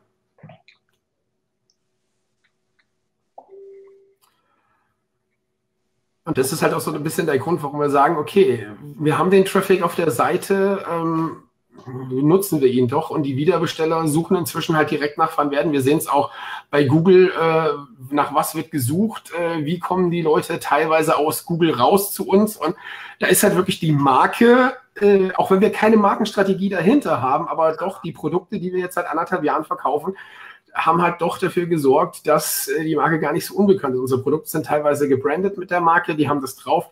Und das sorgt halt doch wieder dafür, dass wir immer mal wieder über die Markenstrategie, die nicht vorhanden ist, aber doch so bedingt funktioniert, ähm, Traffic kriegen und darüber verkaufen. Natürlich, wenn du, wenn du, wenn du, wenn du eine, Gieß, wenn du eine Gießkannenstrategie anwendest, funktioniert sie irgendwo schon. Ich meine, da brauchen wir uns gar nicht drüber zu unterhalten, aber du hast halt einen hohen Maße Streuverlust und das macht irgendwie. Ja, natürlich. Das macht keinen Sinn. Und mich würde im Übrigen auch mal interessieren, da können wir uns mal in Ruhe drüber unterhalten, warum deine Facebook-Kampagnen auf eBay nicht konvertiert haben. Das ist nicht spannend. Würde mich interessieren, würde ich gerne mal untersuchen wollen. Aber das machen wir im Nachgang mal. Können wir gerne machen. Jetzt ist der Ali weg. Jetzt machen wir unsere ja. eigene Suppe. Machst einfach mal in die Runde. Amazon ist scheiße, eigener Shop ist scheiße und eBay ist geil. So, Jungs, los jetzt. Ich möchte ja, gerne was dazu sagen, aber ich sehe Diana nicht. Ich sehe immer noch Mohammed. Irgendwie schaltet die App hier bei mir nicht um. Diana ist da, also von daher. Wir können ja, sie sehen. Ich sehe es ja auch im Livestream, aber ich sehe es nicht in der App. Ich höre immer, was sie sagt, mit einer Minute Verspätung. Okay. Nein, aber jetzt mal im Ernst. Also ich sehe es halt wirklich so. Die meisten haben äh, für mich unüberwindliche Hindernisse, sich auf Ebay fortzubewegen. Und, und ich ja, zucke da halt auch häufig mit den Schultern. Ich verstehe es nicht. Ich verstehe es. Aber man muss, man muss jetzt hier dazu sagen, also ich jetzt als Marktplatzhändler, der sich mit dem Thema eBay nur bedingt beschäftigt hat, muss aber ganz ehrlich sagen, was äh, das Thema Amazon angeht, haben wir massiv viele Informationen. Die, äh, die Community ist in dem Sinne inzwischen so gut aufgestellt, hilft sich untereinander, die Händler untereinander sprechen äh, recht gut miteinander, was ich von äh, meinen früheren Unternehmen her so gar nicht kenne, dass man in derselben Branche, nehmen Sie jetzt hier zum Beispiel, wir verkaufen beide T-Shirts und sprechen im selben äh, Livestream, das würde es in anderen Branchen, hätte es niemals gegeben. Und das ist halt bei Amazon so eine Sache, wo ich sage, da hilft man sich untereinander. Und das äh, bei eBay sind äh, nur zwei, drei Leute, die mir einfallen, die wirklich auch bereit sind, ihr eBay-Wissen in dem Sinne zu teilen und äh, mehr gibt's halt, also mir ist mir selber nicht bewusst, wo ich sage, hey, den kann ich mal schnell anrufen, guck mal schnell drüber oder wie machst du das und und und. Bei Amazon ganz einfach, bei eBay oder bei den anderen Marktplätzen finde ich jetzt persönlich halt extrem schwierig, weil die Community bei eBay früher wahrscheinlich mal wesentlich besser war, ähm, aber heute in den Social Media Bereichen fast nicht oder nur sehr wenig vertreten ist. Ich denke mal, das hat ein extrem großes Maß damit zu tun, warum wir, die von Amazon kommen, äh, uns auf eBay so extrem schwer tun. Ähm, ja, da gebe ich auf der einen Seite recht. Ähm, das, was in meinen Augen zu sehen ist, wenn ich mir zum Beispiel diese Private Label Community anschaue, ähm, ist es wirklich so, dass es eine andere Generation ist als du und auch als ich. Ich meine, ich gehöre jetzt schon zu den alten Säcken des E-Commerce mit, ich gehe dieses Jahr auf die 50 zu. Ja, ich werde dieses Jahr 50. Ähm, Diana wird gerade mal 40, die glückliche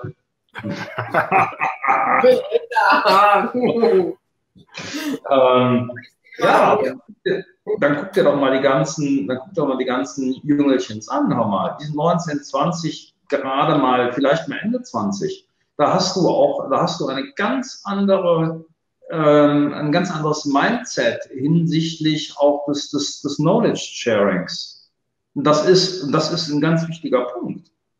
Das, das ist, das findest du, guck, guck dir doch mal allein jetzt auch mal ganz sachlich betrachtet, ähm, die, meine Facebook-Gruppe an, die ist jetzt mit 20.000 schon eine große. Aber dann gehst du jetzt mal mit, ich glaube, mit 12.000 die Private Label äh, Community äh, an. Wenn du dort eine Frage stellst, bekommst du die sachlich und nüchtern beantwortet und das Thema ist durch. Das schaffst du bei mir nicht. Du hast bei mir so viel Lava backen und so viel Scheiße, die gepostet wird, das ist unfassbar. Aber das ist halt einfach auch Realität. So ist es aber. Und du hast auch ganz, ganz, ganz andere äh, äh, ja, Menschenschläge dort. Das ist doof, aber es ist so es ist halt, was, was ich so ein bisschen sehe, ist, eBay gehört halt immer noch den alten Hasen. Also wenn ich schaue von den Händlern, die ich kenne, die auf eBay wirklich aktiv sind und zu denen ich auch Kontakt habe, ist das halt alles Generation Ü40, die erfolgreich auf eBay sind. Und äh, von den Jüngeren, äh, so mein Alter jetzt äh, äh Anfang 30 oder noch jünger, muss ich ganz ehrlich sagen, ich kenne keinen, der sagt, eBay ist eine geile Sache, eBay fahre ich richtig gut und mit eBay bringe ich dick gefällte Umsätze. gerade, dass du meinen Wortfilter Händler-Talk nicht siehst. Äh, ja. schuldig, Marc, schuldig. schuldig. Ich hatte euch die drei Schüler vorgestellt. 17, also äh, einer ist gerade 18 geworden, also jetzt sind sie, glaube ich, nicht mehr 17, aber die sind alle 18. Und die haben auf eBay gestartet und die sind mit eBay erfolgreich, richtig erfolgreich. Aber wenn ich mich richtig erinnere, verkaufen die Rest, war das Restposten? Genau. Ah, ja, ich, ja, äh, habe ich doch gesehen. Siehst du, ist zwar schon eine ganze Weile her. Äh, ist aber eine andere Sache, wenn ich jetzt gucke, wenn ich mein T-Shirt ähm, auf Ebay in dem Sinne verkaufe und äh, nehme da teilweise um die 20 Euro dafür, das ist halt nicht der Markt, behaupte ich jetzt auf Ebay. Wenn ich jetzt das T-Shirt als Restposten verkaufe für, für einen Zehner oder für 5 Euro, würde ich da wahrscheinlich einen massenhaften Absatz machen, aber äh, der Dennis nickt hier gerade auch schon sehr zustimmend. äh, äh von daher, ich, ich glaube, es liegt ein bisschen daran, dass auf Ebay die Leute unterwegs sind, die äh, Autoteile kaufen oder Schnäppchen haben wollen und auf Amazon die Leute, die halt ein echtes Kaufinteresse von neuen Produkten haben. Also es, ist schade, es ist schade, dass ich das jetzt nicht auf Anhieb greifbar habe, aber ähm, eBay, und ich müsste wirklich nachher mal einen Wortfilter-Blog äh, suchen. Ich bin der Meinung, ich hätte die, die, die Folien auch mal veröffentlicht eBay nimmt ja an der Abkauf mit teil und liefert dorthin Daten, sodass eBay halt auch ähm, öffentlich macht, wie die ähm, deutschen eBay-Käufer ähm, zusammengesetzt sind. Das ist gar nicht so. Die, also die nüchternen Zahlen sehen das, sehen das nicht, also können das nicht bestätigen, was du sagst. Wirklich nicht. Ich muss mal gucken, ob ich das auf Anhieb finde. Also, ja.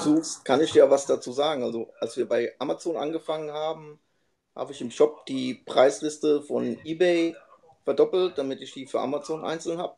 Und wir hatten eBay Plus im Test, also inklusive Versandkosten einige Preise. Und bei Amazon sind die dann quasi inklusive Versandkosten plus bei Amazon natürlich nochmal Versandkosten oben drauf gegangen. Also 5 Euro teurer wie bei eBay am Ende. Und wir verkaufen auf Amazon von dem gleichen Artikel mehr wie bei eBay.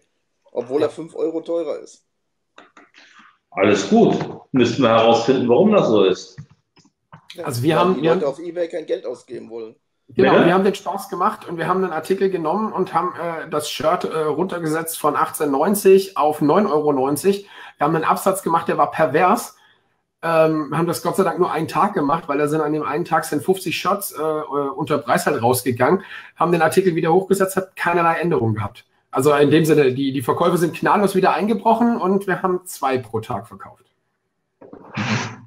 allein das hat uns halt so gezeigt, wo wir sagen, okay, der eBay-Kunde, wenn es was Billiges ist, dann greift er zu, aber wenn es dann doch einen gewissen Marktpreis hat, dann will er nicht mehr so. Ähm, ich war jetzt gerade, die, die, gut, da war zum Glück äh, ähm, äh, äh, keine, keine Frage drin. Ich habe das Posting von Sammy, äh, von Sammy Braschos durchgelesen. Dennis, gib mir doch mal bitte ganz kurz ähm, deinen äh, eBay-Namen. Welchen Dennis meinst du? mein Schaden habe ich. Nee, da in dich meine ich. Hey, Print Weilburg ist das alles. Bei uns ist alles auf Print Weilburg. Bei Amazon Print Unterstrich oder? Äh, minus normalerweise. Weilburg. Ja. Oder mal kurz drüber. Na, okay. Bin ich zu doof zu. Sekunde mal. Print Weilburg. Okay. Sekunde, ich hab dich hoffentlich gleich. So, also Bilder unten links Print Weilburg interessiert keinen. Ähm, du machst es gut mit den Varianten, das ist soweit okay. Bei welchem Artikel bist du? Altes oder neues Template? Ist da was Orangenes im Template? Da oben, äh, oben, oben über, oberhalb des Templates steht Print Weilburg und dann eBay Shop Profilbewertung Newsletter. Oh, ja, das müsste das Neue sein, aber ich müsste jetzt selbst mal gucken. Wir sind gerade am Wechseln, deswegen. Das ist so orange. Ja, dann ist das das Neuere. Gut, ist ein Scheiß-Template. Ähm, Standard. Vorher hatten wir gar keins. Das ist ein Standard-Template. Bitte? Das ist ein Standard-Template. Vorher hatten wir gar keins. Okay, ja gut, aber dann sind die Fragen auch schon fast beantwortet. Ich gucke mir jetzt das nochmal ganz kurz mobil an. Ähm, damit kommen wir aber auch genau auf den Punkt, warum es halt nicht gut läuft bei eBay. Ja. Das ist, das ist bis jetzt nur hochgeladen und noch nicht optimiert. Ja, warte mal, ich gucke mir jetzt mal einen Artikel nochmal an. Ja, okay. Ähm, Die Begeisterung in Marks Augen ist gigantisch. Nein, ich, klar, ich könnte jetzt bashen, alles cool. Äh, wollen wir aber nicht. Wir wollen es wirklich mal sachlich betrachten.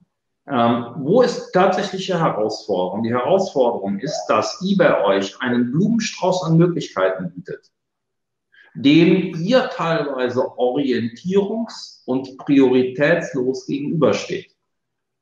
Richtig, kann man das nicht wissen. Alles gut, kein Problem. Ich stelle es auch nur relativ nüchtern fest. Jetzt ohne das zu, zu, zu fokussieren. Ich will auch keinen keine Schuld, kann nichts geben. Ich sage nur, so empfinde ich es. Ähm, wohingegen ihr bei Amazon wesentlich weniger Möglichkeiten auf der einen Seite hat, auf der anderen Seite stimmt, Dennis, wie du es sagst, bessere Community, bessere technische Unterstützung, sprich eine wesentlich höhere Professionalisierung. Das ist so. Da bin ich bei euch.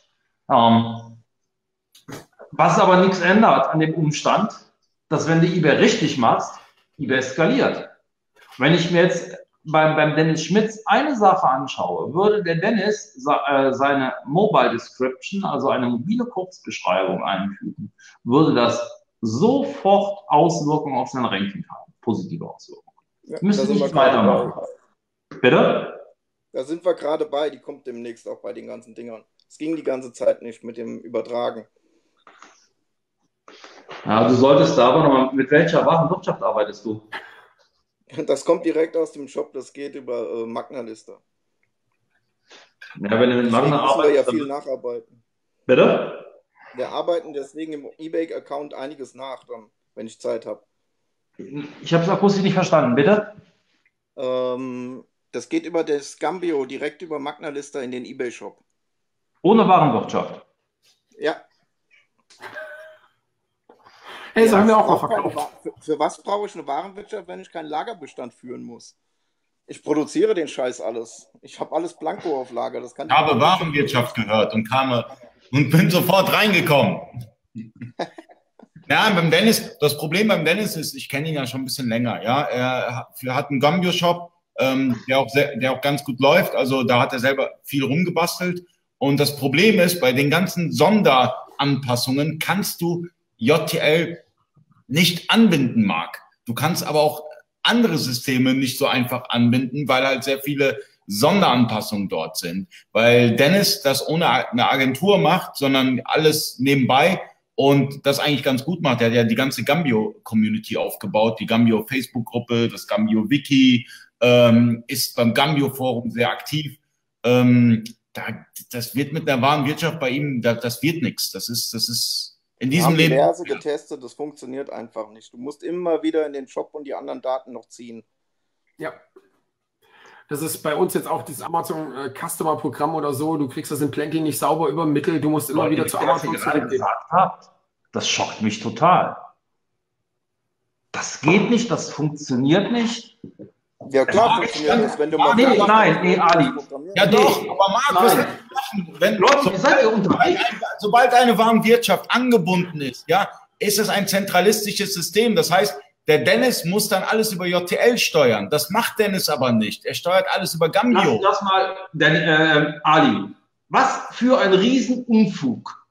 Also ich habe selber eine Produktion gehabt.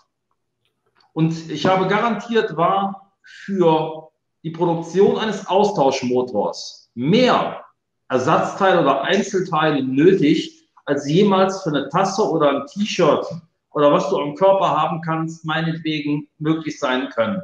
Es ist also völliger Unfug. Natürlich ist es wichtig, dass du das mit einer Warenwirtschaft machst, beziehungsweise mit einem System, was dahinter steht. Aber was die eben, muss alles steuern. Muss ja alles steuern. Die Warenwirtschaft muss das steuern. Ich meine, Dennis hat ja auch das Problem mit dem Customizing, ja, hat er ja gerade angesprochen. Manche Dinge kannst du einfach nicht mit der Warenwirtschaft abbilden. Das ist halt man so. Muss hier dazu, man muss hier dazu sagen, Marc hatte damals eine selber programmierte Warenwirtschaft. Das ist eine andere genau, Sache. Der konnte bestimmen, was er haben wollte.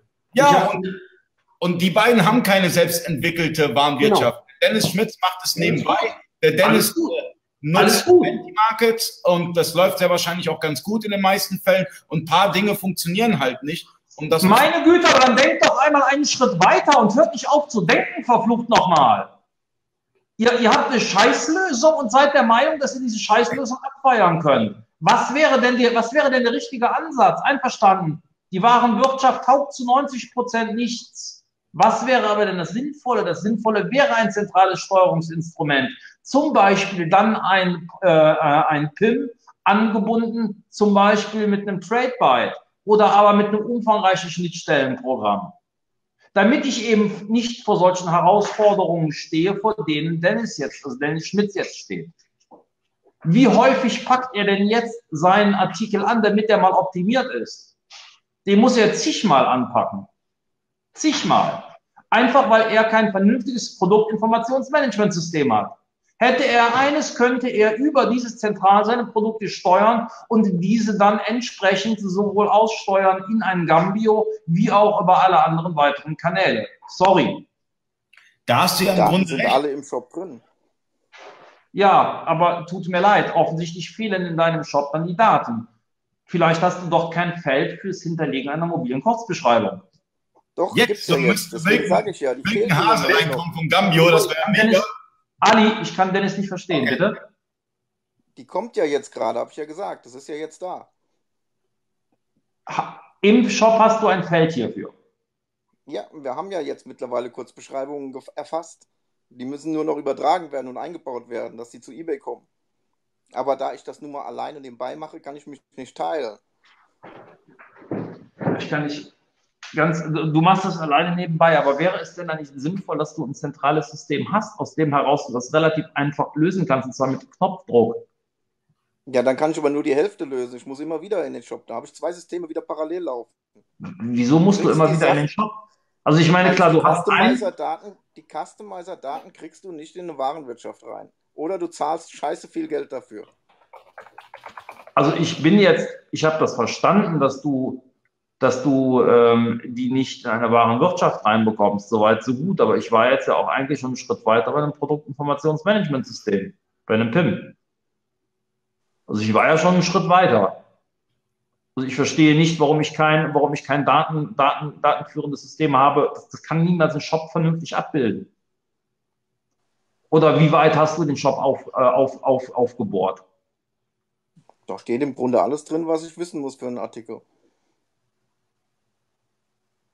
Ja, du hattest doch, das verstehe ich nicht. Äh, da steht alles drin, was du wissen musst. Das könnte ja eigentlich auch in der Warenwirtschaft stehen. Das würde ich immer so einfach behaupten. Nein, aber wo, wo hast du den Shop aufgebaut? Wo ist er so existenziell? Vom Shop aus wird alles gesteuert momentan. Das heißt, wenn ich jetzt was anderes benutzen will, muss ich komplett alles umbauen. Also ist dein Shop praktisch im Moment äh, ein ERP-System ohne Warenwirtschaft? Genau. Der Shop steuert ja. momentan die ganzen Online-Geschichten. Jetzt muss ich aber ganz ehrlich sagen, bei uns läuft das ganz genauso. Also wir haben auch Plenty, wir nutzen die Plenty Warenwirtschaft nicht, weil wir keine Warenwirtschaft in dem Sinne betreiben, weil uns geht's wie beim Dennis.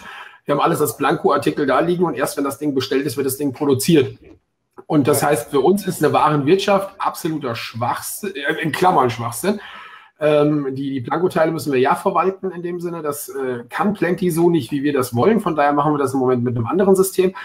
Aber äh, für uns ist mehr die Relevanz der Produktion. Also die, äh, das war auch der Grund, warum wir zu Plenty äh, gegangen sind, weil wir aus Plenty raus einen Export kriegen, der uns, äh, der dafür sorgt, dass wir eine saubere Produktion unserer Artikel machen können.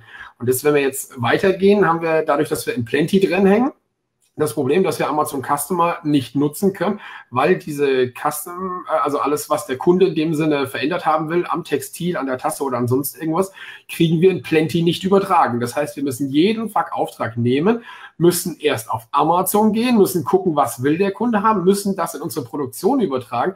Und da gibt's halt keine Lösung in dem Sinne von Plenty. Ich habe die Kohle nicht und ich will die Kohle dafür auch nicht ausgeben, weil ich es für Schwachsinn halte ähm, mir ein eigenes System wie bei dir, Marc, in dem Sinne damals, äh, mir zu leisten und selber zu programmieren. Erstmal dauert es ewig, bis du sowas am Start hast, bis es richtig funktioniert, bis die Schnittstellen laufen, und die bis die anderen Marktplätze.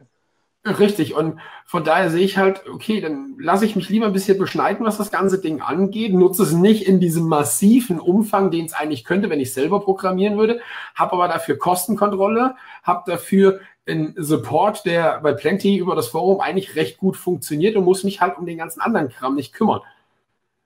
Das ist so ein bisschen der Punkt, wie ich das sehe. Bin ich jetzt noch ein bisschen doof. Ähm, ich habe jetzt zumindest beim Dennis Schmitz kein Produkt gesehen, was sich äh, customizen lässt auf eBay. Hast du Produkte, die sich customizen lassen auf eBay? Klar, haben wir auch. Sagst du mir mal welche? Mal, also ich Tafel. Bitte? Gib mal Schiefertafel ein mit dem Suchbegriff hinter dem Namen von uns. Komm, ne? Mann, jetzt eBay Lifehack wieder, Ja, also schon die ganze Zeit so ein bisschen. Ich muss es verstehen. Bei eBay Du hast also eins, eBay zwei, hast du noch drei, vier, fünf, sechs, sechs Produkte, also ein, also weniger als ein. Sind das die einzigen Customized-Produkte? Nein, das sind noch mehr, aber das ist, damit du mal schnell einen finden konntest. Un ungefähr wie viele Customized-Produkte hast du? Äh, über 100. Dann wären das. Bei den, Zus also bei den Zuschauern, gibt es jemanden, gibt es einen Händler hier, der auch mit Customized-Artikel arbeitet? Ähm, schreibt mal irgendwie Hi oder Ja oder Eins oder wie auch immer, damit wir wissen, ähm, wie relevant das Thema eigentlich bei den Händlern hier so ist, ähm, die gerade zuschauen. Ach du Scheiße, jetzt kommt ein Roman von äh, Sammy Bratschos. Äh, darf ich mal kurz vorlesen? Ich habe, ich hab, ich, ja. Frank Biesig, top. Genau richtig gemacht. Zu deiner Frage, wie erziele ich Wirkung? Da empfehle ich dir aktuell ganz klar Facebook Ads und gerade für dein Ladengeschäft Instagram zu Facebook Ads. Fange an mit einer ganz breiten Prospecting Campaign für die einzelnen Produkte an und baue dir deine Custom Audience auf. Dann splitte deine Bits so weit wie möglich in, dein, in einem Testing auf und steigere, senke deine Einsätze. Ah, hat gar nichts mit dem Thema jetzt gerade zu tun. Aber er Ich hat dachte, recht. Wow, was kommt da für ein Roman? Wow. Okay, aber kommen wir doch mal darauf zurück. Du hast 7200 Produkte online, 100, 100 sind Customized-Produkte. Das bedeutet also, ein Großteil deines Umsatzes machst du nicht im Customizing, ein Großteil deines Umsatzes Doch. machst du alles. Bitte? Nein, nein, doch, Umsatz ist das meiste im Customizing. Weil die Also anderen zumindest bei Produkte deinen sind nur- E-Mail-Bewertungen gibt sich das nicht her. Die äh, anderen Produkte sind quasi nur, was wir haben und mit reingeschmissen haben, wo wir preislich aber mit diesen eBay-Verramschern überhaupt nicht mithalten können. Ja, noch noch mal, aber ich finde das nicht, ich finde das nicht, das geben deine Bewertungen bei eBay nicht her. Also unter deinen, deinen, deinen ersten zehn Bewertungen sehe ich kein einziges Customized-Produkt. Ja, ist aber so. Die Leute bewerten es halt nicht. Die machen das bei diesen Standard 0815, wo verstehe ich auch nicht Du immer. bist jetzt der Meinung, wenn ich jetzt, du bist jetzt der Meinung, wenn ich jetzt schnell Bay, äh, Baywatch anschmeiße, dann äh, sehe ich das auch. Baywatch? Also äh, Baycraft meinst du? Nein, Baywatch. Umsatz auslesen. Also, Nicht David Hasselhoff, irgendwas anderes.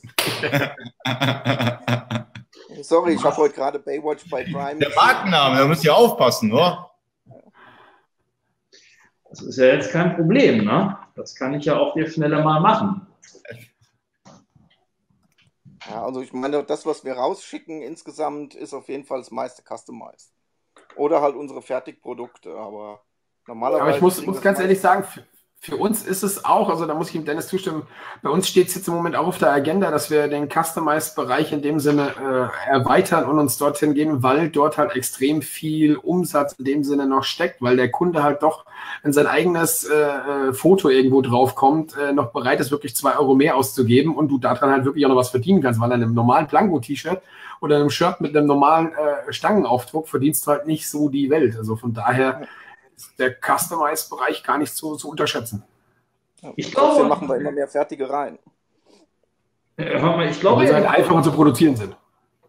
Ja, Ich glaube, ich glaube auch ehrlich gesagt, dass der durchaus äh, okay ist, der Customized-Bereich. Bin ich ja bei euch. Nur, ähm, also zumindest beim, ich kann jetzt nochmal beim Werten gucken, was ich da sehe. Hast du, äh, äh, Dennis? Nein, wir haben aktuell noch keine, weil wir die Produktion dahingehend gerade erst ausbauen.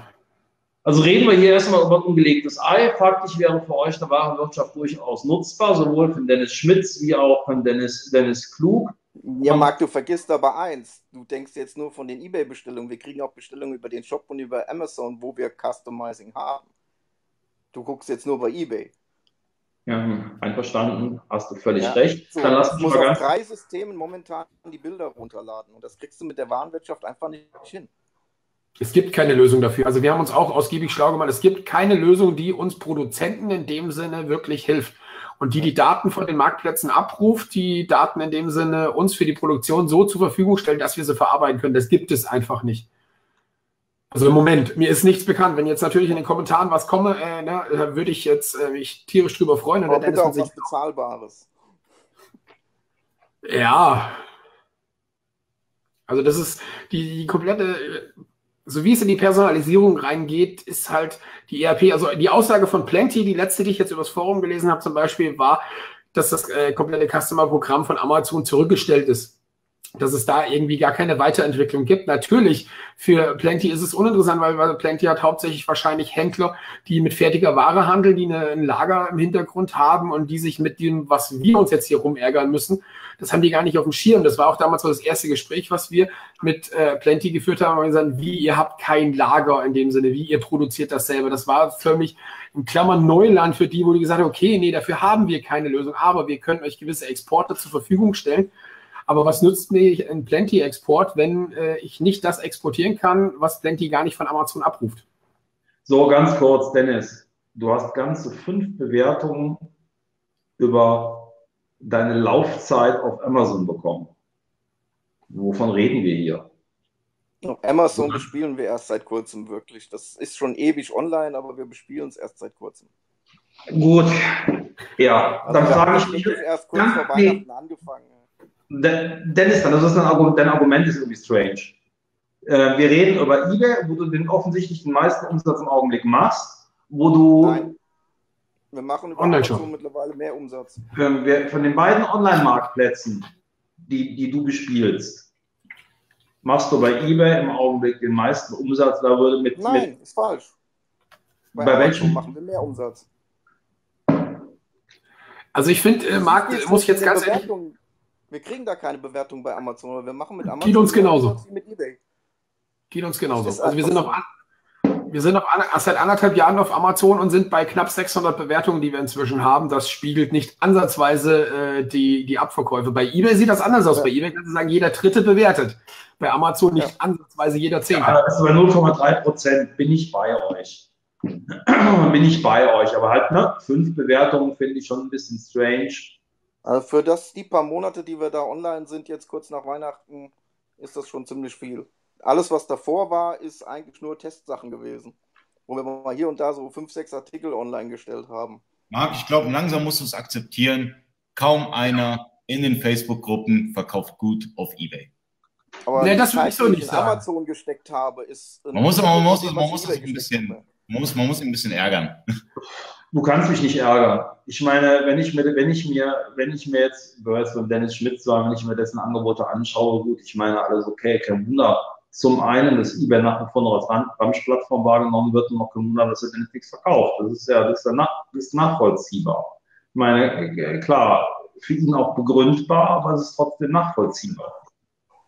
Punkt. Also ich meine, das muss man mal so ganz, ganz nüchtern, ganz nüchtern äh, betrachten. Ne?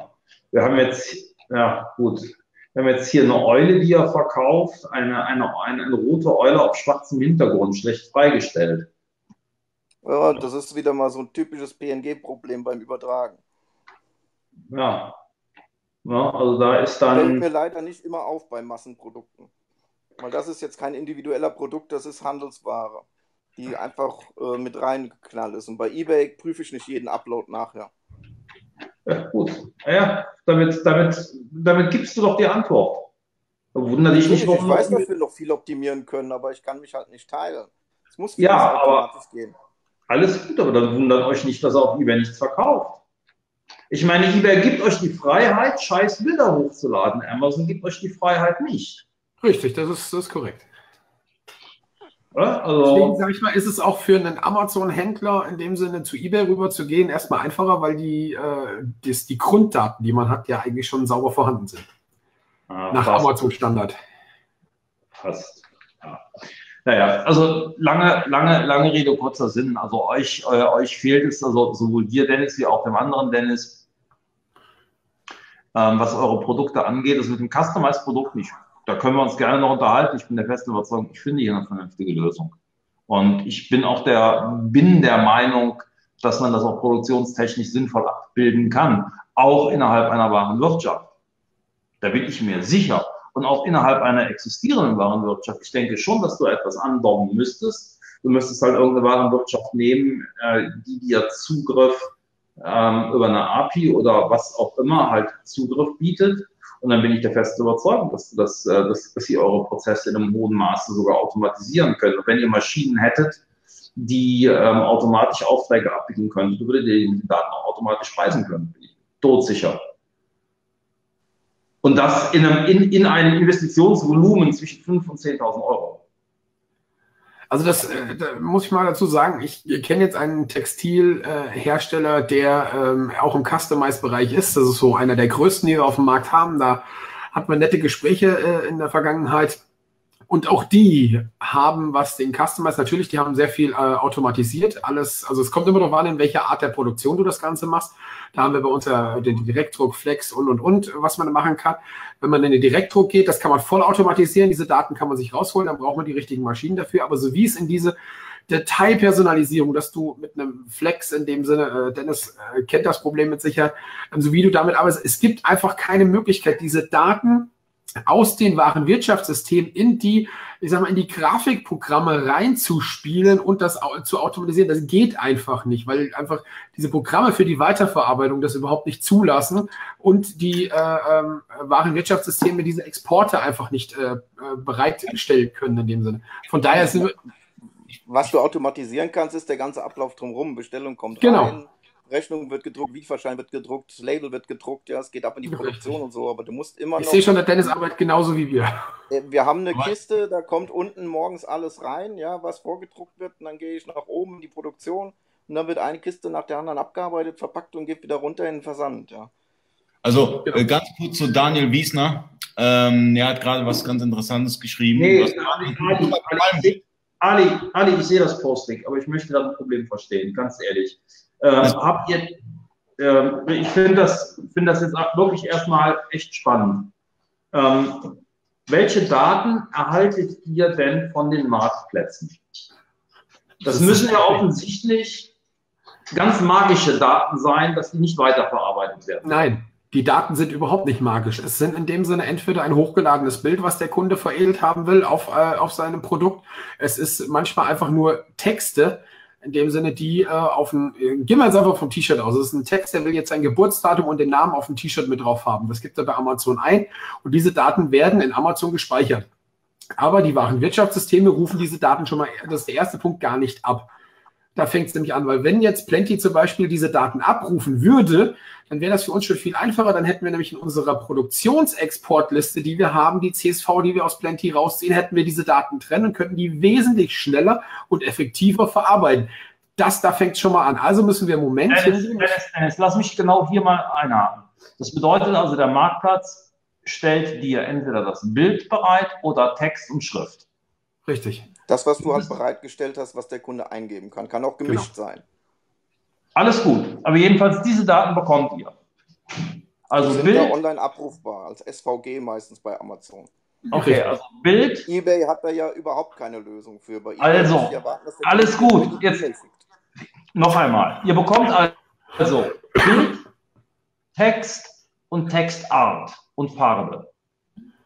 So also ihr habt alle Daten Nee, nicht so ungefähr. Ihr habt also alle Daten von den Marktplätzen irgendwie zur Verfügung. Auf dem Marktplatz selber, ja. Amazon jetzt. Lassen sich die von, mit der, mittels einer API abrufen? Jein. Also was, was das Bild angeht, bin ich mir jetzt nicht hundertprozentig sicher, ob ich das über eine API ziehen könnte. Weiß ich nicht, äh, weil wir keine eigenen Bilder haben. Das müsste der Dennis jetzt beantworten. Aber vom Text her ist im Moment das Problem. Das ist so eine Aussage, die ich halt wirklich nur äh, treffen kann. Also wir so detailgenau haben wir uns damit nicht beschäftigt, weil es muss in dem Sinne Plenty lösen, weil eine eigene API programmieren kam nie äh, in Frage. Es gibt wohl eine Möglichkeit, dass man das über eine XML in dem Sinne sich rausziehen kann, aber diese XML muss man dann wieder umbauen, um sie in das eigene System einspeisen zu können.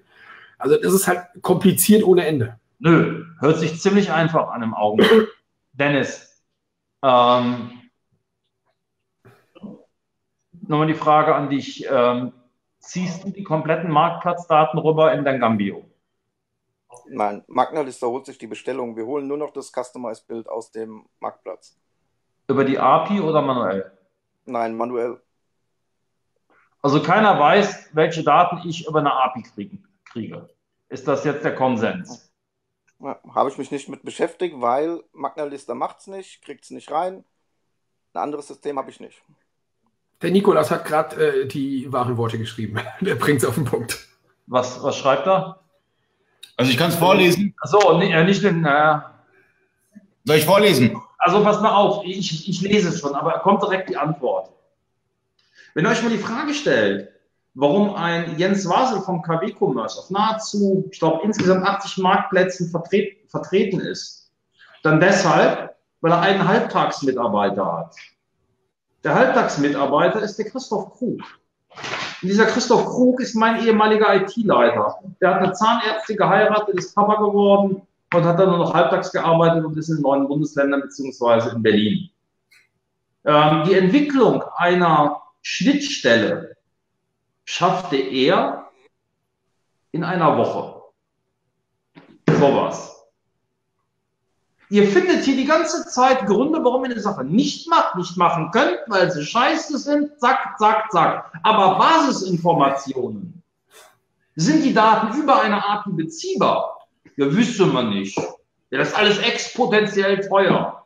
Das ist ja, eine Rakete. Marc, stopp, jetzt, jetzt muss, muss ich aber ganz kurz. Eine Rakete.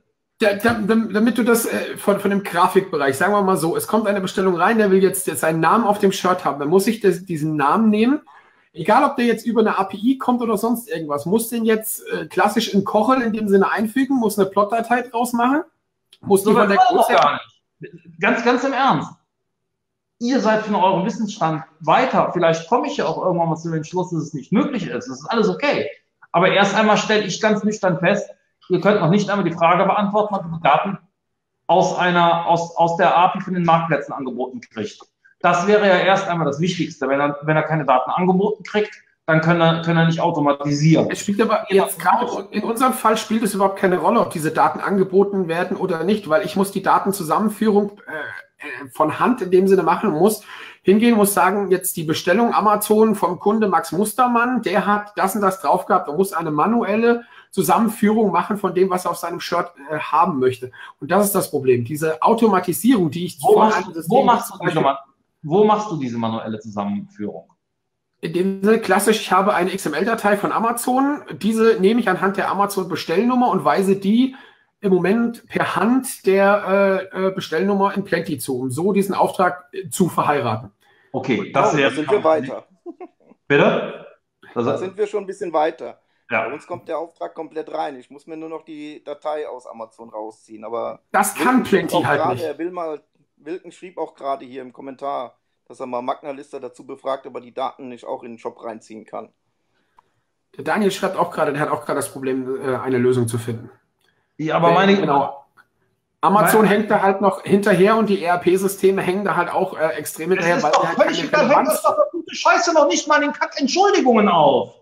Meine Güte, das ist doch unfassbar. Was seid ihr für Unternehmer? Ihr seid Unterlasser, seid ihr. Marc, ich, ich habe mal Lehrer gehabt in der, in der Schule, der, der hat mich genauso angeschrien. Also,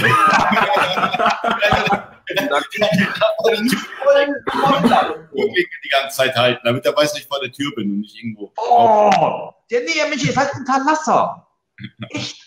Dann geht doch, geht doch bitte konstruktiv. Gerade eben, hast du die Lösung. Welches ERP-System? ERP es ist doch, Erli, es ist doch, stellt sich doch gar nicht die Frage, welches ERP-System. Ja, egal, wer hat die. Nee, nein. Wer hat die. Ja, aber, aber kriegt ihr das nicht auf die Kappe, dass man einfach mal selbst nachdenken muss? Ja, einfach mal den Motto Lösung für Customizing-Artikel. Wer hat die Lösung? Keiner. Schreibt es rein, hier in den Kommentaren. Falls ihr die Lösung habt, könnt ihr es auch anhauen und schreiben, ich habe die Lösung. Schreibt uns die Lösung für das Problem von Dennis und Dennis. Ali. Und hier hat es gerade, der Nikolas hat es gerade wieder geschrieben, es ist halt die, die Sache, wir müssen diese Daten, wir kriegen diese Daten, ja, Amazon stellt die zur Verfügung, da kommt eine XML-Datei. Ich kann das alles in dem Sinne auslesen, ich kann das zuordnen, ich kann das der über... Nein, der, Weg, traut sich ja nicht, nicht passen. Ich, ich kann das über... Ganz reinkommen, wenn du gerne möchtest.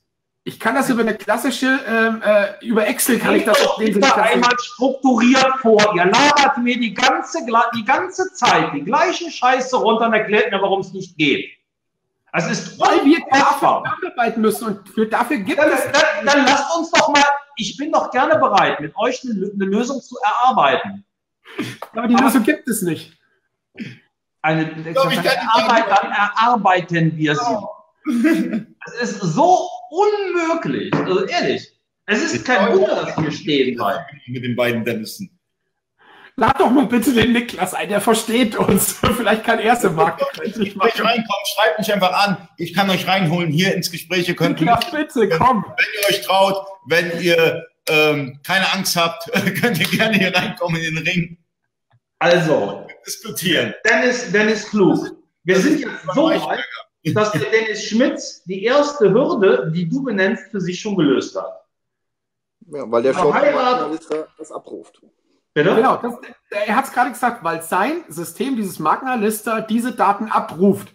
Was Plenty halt nicht tut. Nicht. Genau. Das ist der Unterschied, weil sein System das schon kann und unser System kann es noch nicht. Wunderbar. Also, also gibt es Variante 1. Man spricht mit dem Systemanbieter, der sagt ja oder nein. In eurem Fall hat er offensichtlich Nein gesagt. Richtig. Er hat Nein gesagt. Variante 2. Man nimmt sich einen Mitarbeiter, einen Freelancer und sagt, mache bitte.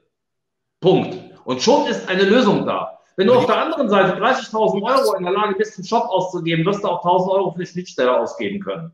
Ganz ehrlich, bin ich mir Ja, ja, nee, die, die Schnitt, aber Marc, du, was du noch nicht, ich verstehst, die Schnittstelle ist nicht das Problem.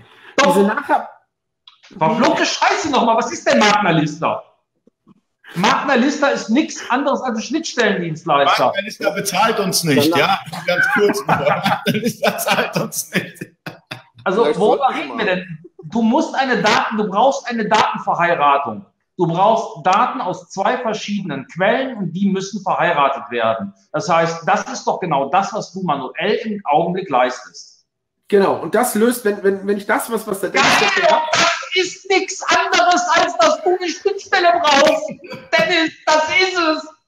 Mann, du brauchst eine Schnittstelle, die deine Daten verheiratet. Also doch Gambio nutzen statt Plenty. Richtig, ja. so wie Plenty. Kommt zu Gambio und äh, wir werden Leute. Bakery ist Partner von Gambio, aber wir kriegen keine Kohle von Gambio. Versprochen. ja, ich auch nicht. Lasst uns aber das doch mal weiterdenken. Jetzt hast du diese Verheiratung. Okay. Was machst du mit dieser Verheiratung jetzt? Also was passiert? Und diese, von Hand hingehen und diese in ein Grafikprogramm eintragen und an den Plotter schicken und da weiterverarbeiten. Okay. Das wird nie automatisiert dein, werden. Okay. Hat dein Grafikprogramm eine API? Ja, hat es. Geil. Das wird trotzdem nicht funktionieren. Es funktioniert, also sagen wir mal so, um, um das Ganze so ein bisschen beim Namen zu nennen, also ich weiß äh, zum Beispiel, äh, wird nicht bezahlt, Spreadshirt zum Beispiel, die arbeiten in äh, den meisten Fällen, was die Personalisierung angeht, genauso wie wir. Weil auch diese Giganten in dem Sinne oder die, der amerikanische, der zum Beispiel das Merch äh, für Amazon in Amerika, den einen großen Teil macht, arbeitet genau wie wir. So, und damit bist du schon wieder in der absoluten Entschuldigungsposition und du begründest mir, warum andere Scheiße arbeiten. Bin ich Nein, alles nicht geht. Allerliebster Dennis, allerliebster Dennis. Ich habe als erster, als erster Online-Shop war ich in der Lage, meine Produktdaten über HSN, TSN darzustellen. Da war kein BMW zu in der Lage, da war keine Tech Alliance zu in der Lage, da war kein Arsch zu in der Lage. Aus irgendeinem Grund ging es aber. Und ganz ehrlich, ich war zu diesem Zeitpunkt eine verflucht kleine Scheißbude im letzten Hinterhof von Köln. In Köln. Wir reden aber nur von Datenschubsen. Wir reden hier von Grafiken. Die kannst du nicht einfach automatisiert auf den Plotter schießen. Ja, richtig, das geht nicht. So weit sind wir noch gar nicht. So weit sind wir doch noch gar nicht. Wir sind doch erst einmal, wir sind doch erst einmal dabei, dass wir die Grafik ins Grafikprogramm kriegen. Das ist doch, genau da sind wir doch. Wenn ich das richtig verstehe. Also sagen wir so, um, um dir das ganz kurz zu erklären, ist es überhaupt kein Problem, die Customized-Daten, die, das XML-Format jetzt zum Beispiel in Corel zu importieren. Überhaupt kein Problem aber damit habe ich immer noch nicht diese Daten in dem Sinne weiterverarbeitet. Also dieser komplette Prozess hinkt einfach, weil man auf zu viele Quellen zugreifen muss und trotzdem im Endeffekt alles von Hand anfassen muss. Also noch einmal. Du kriegst die Daten über eine API, also die mit manuell verheirateten Daten, würdest du in dein Grafikprogramm bekommen. Ja. Perfekt. Bringt so. dir aber nichts. Richtig, das ist der Punkt. Alles cool, alles cool. Also ihr seid der Meinung, Dennis? Nein, du verstehst den Produktionsschritt nicht, deswegen bist du anderer Meinung. Du Das kannst weiß ich nicht. aber Ich, ich weiß nicht, ob ich den, ich weiß nicht, ob ich nicht verstehe. Meine Frage, das lasst mich, ich bin ja doof, ohne Zweifel. Gestehe ich ein. Du kannst das Customizing nicht massenhaft abarbeiten. Also du kannst nicht einfach zehn Aufträge per API in das Grafikprogramm schmeißen und denken, es läuft jetzt automatisch. Du musst echt jeden einzeln bearbeiten. Ich bin noch gar nicht dabei. Ich, sorry. Also diese Frage, diese Frage stellt sich mir noch gar nicht zum jetzigen Zeitpunkt. Muss ich euch ganz ehrlich sagen. Mir, die einzige Frage, die Daten per API ins Grafikprogramm kriegen. nochmal, akustisch nicht verstanden? Warum willst du die Daten per API ins Grafikprogramm schießen? Weil beim Dennis und auch bei euch dieser manuelle Schritt ja Zeit kostet. Das sind zwei Mausklicks, speichern, öffnen. Genau. Und das manuelle Zusammenfügen der Daten? Passiert bei uns automatisch. Richtig. Sobald ich die Datei runterlade, hat die Datei die Art Bestellnummer, die bei uns im System vergeben wurde. Also was kostet Das denn, funktioniert halt mit Plenty noch nicht. also was, was, was, was, was kostet dich das Runterladen, das Anstoßen des Runterladens, das, was kostet dich das Zeit pro Bestellung? Sagen wir mal 10, Sek- sagen wir mal 10 Sekunden, wenn ich langsam bin. Pro Bestellung. Ja. Bei dir, Dennis, Etwas länger. ungefähr? Halbe Minute, weil wir halt äh, aus einer XML und aus Plenty zusammenführen müssen. Halbe Minute. Einverstanden. Also 30 Sekunden. So, 30 Sekunden. Wir wollen, wir waren bei einer Skalierung von circa, von circa 1000 Paketen am Tag. Oh, 30, das sind das 30, das sind das 1000 Aufträge mal. Könnt mitrechnen, vielleicht geht's dann schneller. Mit Marc? Rechnen kann ich nicht. Jo. Ähm, Moment, das kann ich hinhauen. Also eine halbe Minute, wenn ich dir diese Arbeit spare. Ähm, so, eine halbe Ihr habt Minute. ein Fass aufgemacht mit, mit eurem Customizing da. Ich Ja, glaube, das definitiv, ja. bekommen Albträume heute davon. Das sind, das sind, das sind, du kannst mir ja sagen, was, du kannst mir ja sagen, was du willst. Bei 1000 Paketen ähm, sparst du eine Menge an Zeit pro Tag. Also Dennis M. Klug. Und selbst du mit deinen 10 Sekunden bist schon so weit, dass du, dass du richtig Geld sparst. Ich spare ja nicht die vollen 10 Sekunden, ich muss ja immer noch die Bestellung anstoßen. Ich muss ja immer noch das einzelne. Das solltest du ja eben- Ich muss Also anstoßen solltest du ja nicht. öffne eine Bestellung, klicke das Ding an, selbst wenn das per API rüberkommt, ja, muss ich trotzdem Bestellung für Bestellung abarbeiten, weil jede Bestellung eine andere Voraussetzung braucht im Grafikprogramm. Im Plotter. Du musst bei jeder Bestellung einzeln abarbeiten, korrigieren, ändern. Wir sind doch noch gar nicht da. Ich Ja. weiß nicht, was ihr ständig, ich weiß nicht, was ihr ständig mit eurem scheiß Plotter habt. Kriegt doch erstmal die, kriegt doch erst mal die Daten in euer Programm rein. Und das Ja, möglich. kriege ich doch rein. Das kostet mich, dann, dann spare ich drei Sekunden. Ja, dafür gebe ich aber Hunderte und Tausende von Euros aus. Moment, du hast gerade eben gesagt, es dauert 10 Sekunden. Dauert es jetzt nur Ja, und 3 ich muss oder 10? Auch wenn ich die ins Grafikprogramm holen muss, ich kann das nur Bestellung für Bestellung machen. Wenn eine Bestellung fertig ist, musst du den Plotter anschmeißen. Du kannst nicht zehn Bestellungen ins Grafikprogramm holen und dann massenhaft abarbeiten. Das Das habe ich verstanden. Okay, das so. ich, Also muss ich habe ich Bestellung für. Bestellung, Bestellung für Bestellung vorgehen. Und Ja. selbst wenn ich die per API da reinkriege, muss ich erstmal einen Klick machen statt drei Klicks. Dann spare ich zwei Klicks. Und dafür soll ich Nee. Geld ausgeben. Marc, ich glaube, ich Dennis, glaube, ich ich bin glaube, 100% bei dir. 100%. Marc, du hast jetzt die Aufgabe, du hast zwei Aufgaben.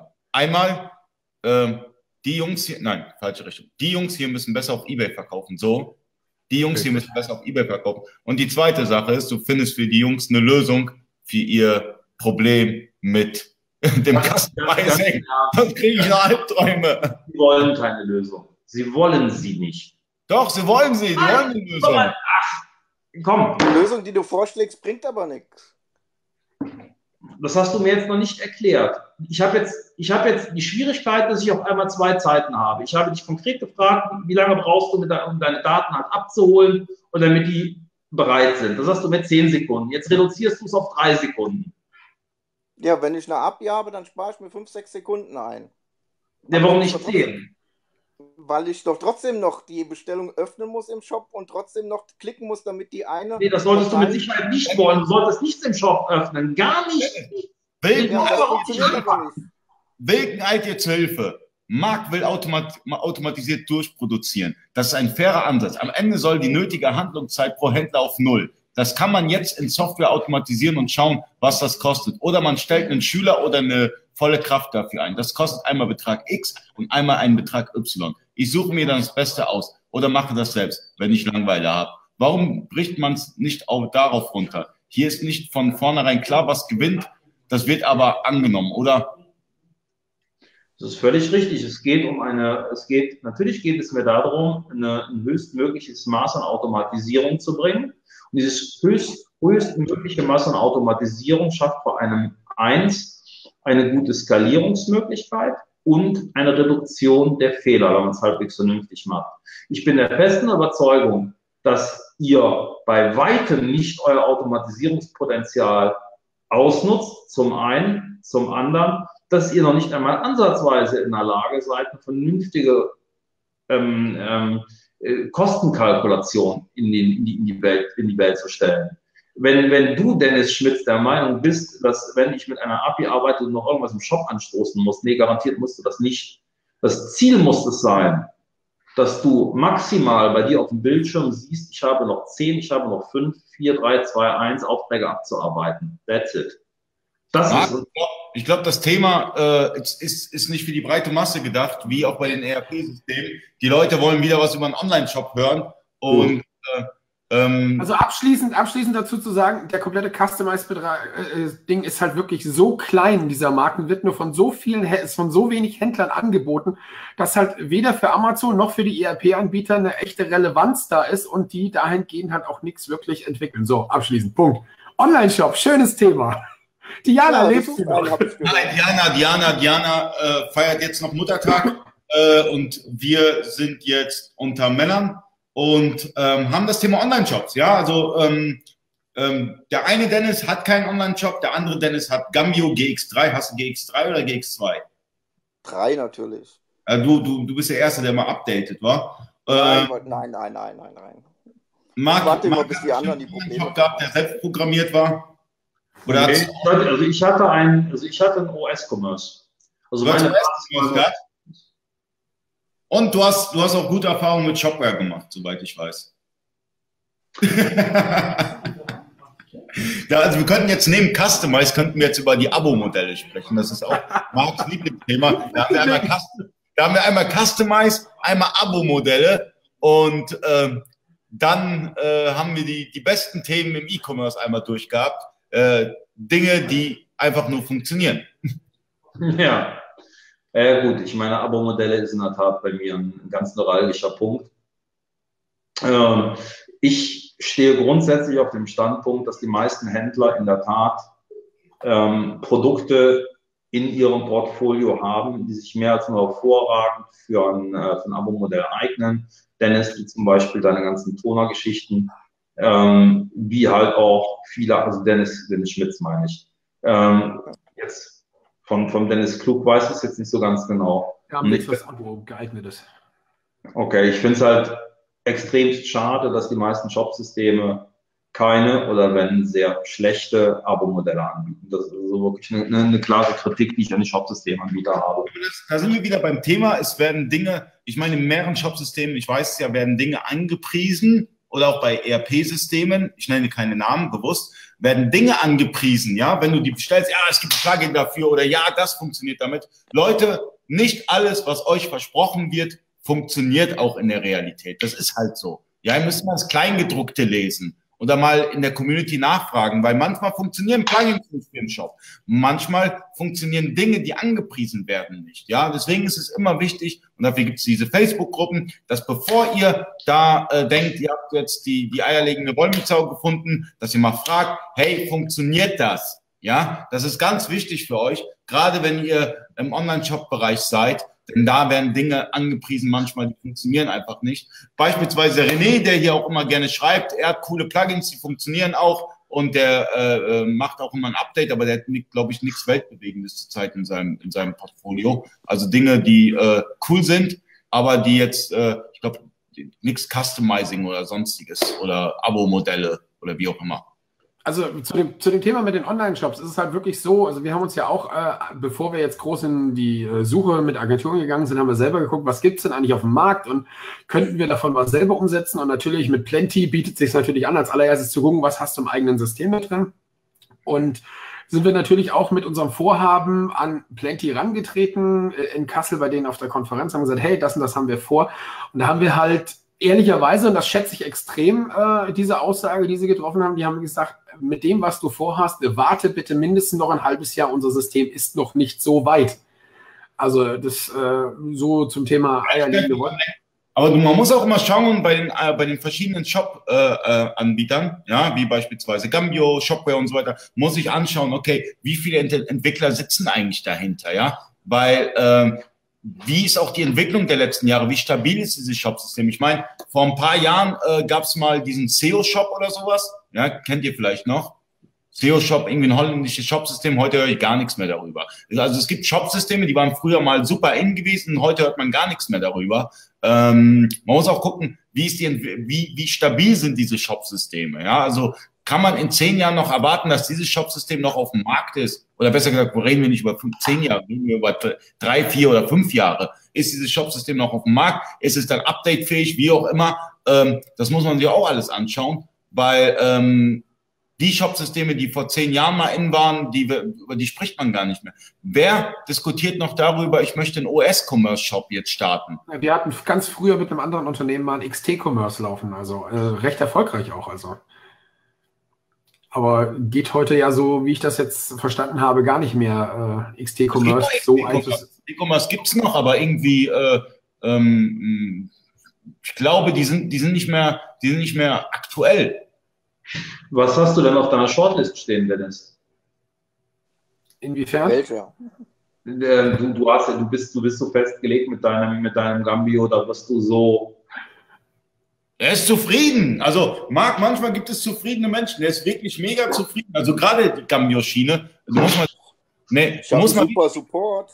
Du, du, musst dir mal wirklich die Gambio-Leute anschauen. Das sind, das sind Leute, die sind, das, das, das sind, da kannst du wirklich von, von, von, von, von Hooligan-Fans sprechen. Ja, also wirklich, Gambio ist, hat so eine Fanbase, äh, das, das, das, das erwartet Wir haben sogar eine gambionische Bibel. Ey. Das, das, ist, das, das, das ist der Underdog unter den Shop-Systemen. Welcher macht denn aus einem Shop? Welcher, welcher, welcher Gambio-Händler macht einen nennenswerten Umsatz? Von wie vielen? Boah, da, kann dir, kann dir wild eine Menge sagen. Reifen24.de, gib mal ein, Millionen von Reifen jedes Jahr. Bitte wer? Reifen24.de, gib mal ein, Millionen von Reifen jedes Jahr mit Gambio. Ich glaube, der Bundestag-Shop ist sogar von Gambio. Der Bundestag ist auch mit Gambio. NPD-Shop ist, glaube ich, auch von Gambio. hey, super. ja, ja, ja, ist aber kein Support. Sorry, ist aber Bundestag und NPD-Shop. Im Ernst, Gambio-Shop. Ja, Wilken sagt auch, gibt noch ein paar andere schöne große. Deswegen, das ist der Underdog. Denn? Also ich, ich kenne jetzt, also ich kenne jetzt ehrlich gesagt nicht so viele. Ja, also ich muss ganz ehrlich sagen, ich kann, ich kannte Gambio vorher. Shops sind da, ne? Gambio ist ein geiles Shopsystem, haben da ein paar Projekte mit umgesetzt. Ist wirklich ein cooles Shopsystem. Ja, vor allen Dingen, was die gerade entwickeln, finde ich halt echt cool, weil es auf die User. Ja, Bei Gambio kommt eine Menge, ist ein geiles Shopsystem. Aber war schon immer geil gewesen, meiner Meinung nach. Aber das Problem ist halt immer die Anbindbarkeit zu, äh, zu ERP-Systemen. Das ist immer sehr schwierig mit Gambio gewesen. Muss man auch ganz offen sagen. Ja, also ich habe auch mit dem, ja. äh, mit dem Wilken darüber im Live-Interview gesprochen. Ähm, da äh, nicht jedes ERP-System zieht da mit, aber Gambio ist schon, ist schon ein cooles Shop-System. Kann man viel mitmachen. Ich meine, der Bundestag ist ja auch jetzt auf Gambio. Und ein paar andere.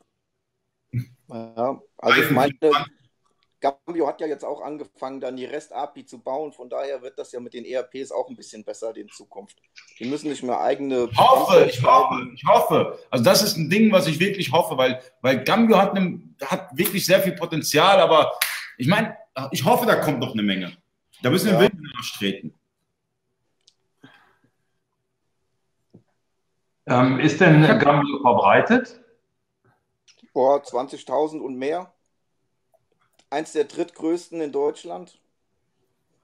Deswegen frage, was ist das größte System in Deutschland? Wenn, wenn du die mal mit. Du kannst es nicht genau messen. Wenn du dich mal mit Gambio genau auseinandersetzen magst, so, Marc, wa? da, da wirst du mit den Ohren schlackern.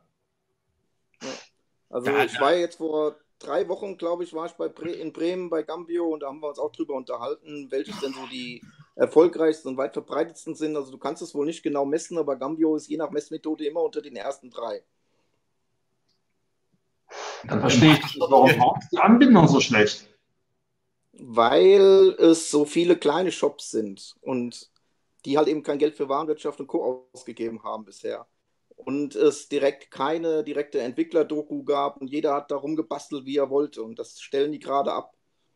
Es gibt jetzt für Entwickler Vorgaben, es gibt eine REST-API, es gibt äh, ein eigenes Plugin-Verzeichnis jetzt, damit die Plugins einfacher hochladen kannst und nicht mehr in jede einzelne Shop-Datei eingreifen musst. Also die arbeiten da im Hintergrund extrem viel im Core, um das jetzt zu verbessern, dass so Leute wie Ali dann so Sachen auch verkaufen und das cool finden, die abzudaten. Yeah! Klingt nach einem Shopsystem, wovon man in der Zukunft noch was hören wird. Also wenn die jetzt Struktur reinbringen. Ja, vor allen Dingen, die hören halt auf die User, ja. Ich meine, die haben uns eingeladen nach Bremen, fünf Leute, ja, und hören sich an, was wir im täglichen Arbeit für Probleme haben, was wir uns wünschen und bauen das dann, ja. Ja, Gambio Oh, kann man, Plenty, bitte führt das auch mal ein. Plenty, bitte. Gam- Gambio kann, kann man kostenlos downloaden, ne? kannst du dir mal anschauen. Ja. Äh, mega Die easy. kannst du auch in der Cloud nutzen mittlerweile. Die haben auch ein Cloud-System. Ja, es eine Menge. Also, wie gesagt, Gambio ist ein Shopsystem, ein deutsches Shopsystem. Äh, ähm, in Bremen sind, sitzen die Jungs. Ähm, dann gibt's noch Shopware, äh, äh, wo Marc super begeistert ist. Dann gibt es den Plenty Shop, den Afterbuy Shop, den JTL Shop. Das sind halt die Shopsysteme der ERP-Systeme. Ähm, boah, es gibt so viele Shops. Ich könnte bis morgen, morgen eigentlich Shopsysteme aufzählen. Ähm, aber die, die wir genannt haben, sind schon mit die Ja, relevantesten. aber ganz ehrlich, wenn ich jetzt meine Angebote anschaue, die ich von den anderen Agenturen habe bis jetzt, da ist nur eine, die ein anderes System nutzen möchte, und alle anderen, also sieben Stück davon sagen, ich möchte, die möchten ganz gerne das mit Shopware umsetzen. Also irgendwas muss ja, an da Shopware sie geil am sein. meisten Geld. Ja. Das mag sein, ja. Die Shopware ist ja kein bist schlechtes halt- Shopsystem. Shopware ist schon ein gutes Shopsystem. Du kannst eine Menge damit reißen, ja. Und Dennis. Storytelling-Modul und so weiter. Das ist kein schlechtes Shopsystem.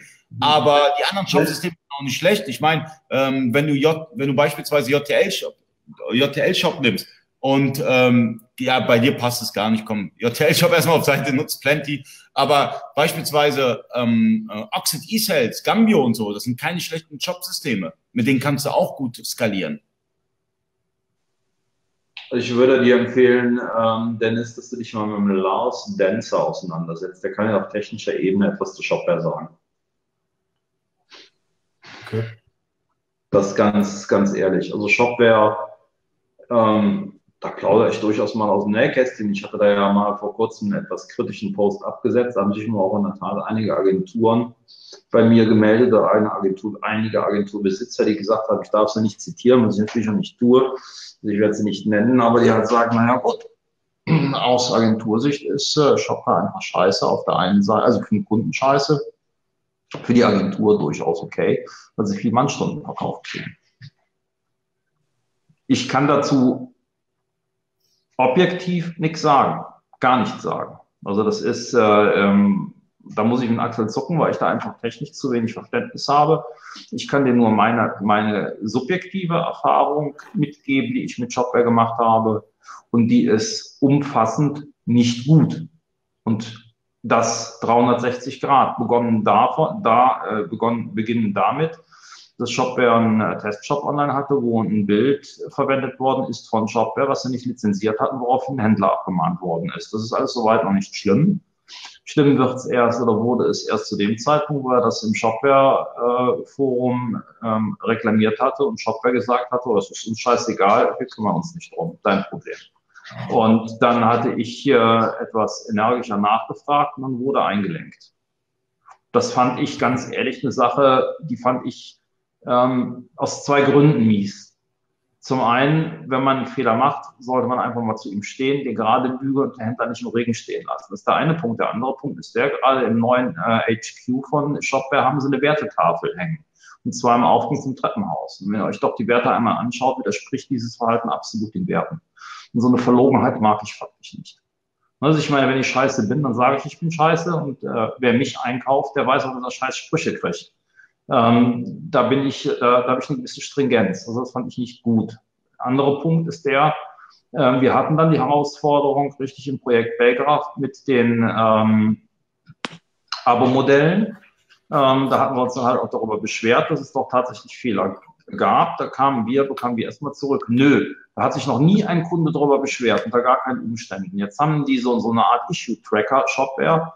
Und da haben wir doch dann, dann tatsächlich, ich glaube, neun oder zwölf Meldungen rausbekommen von insgesamt, es gab, es gab also insgesamt 500 Installationen vom, vom, vom ähm, Abo-Modell und entweder neun oder zwölf Fehlermeldungen. Finde ich es einfach auch ziemlich mies, uns einfach so offen ins Gesicht zu lügen.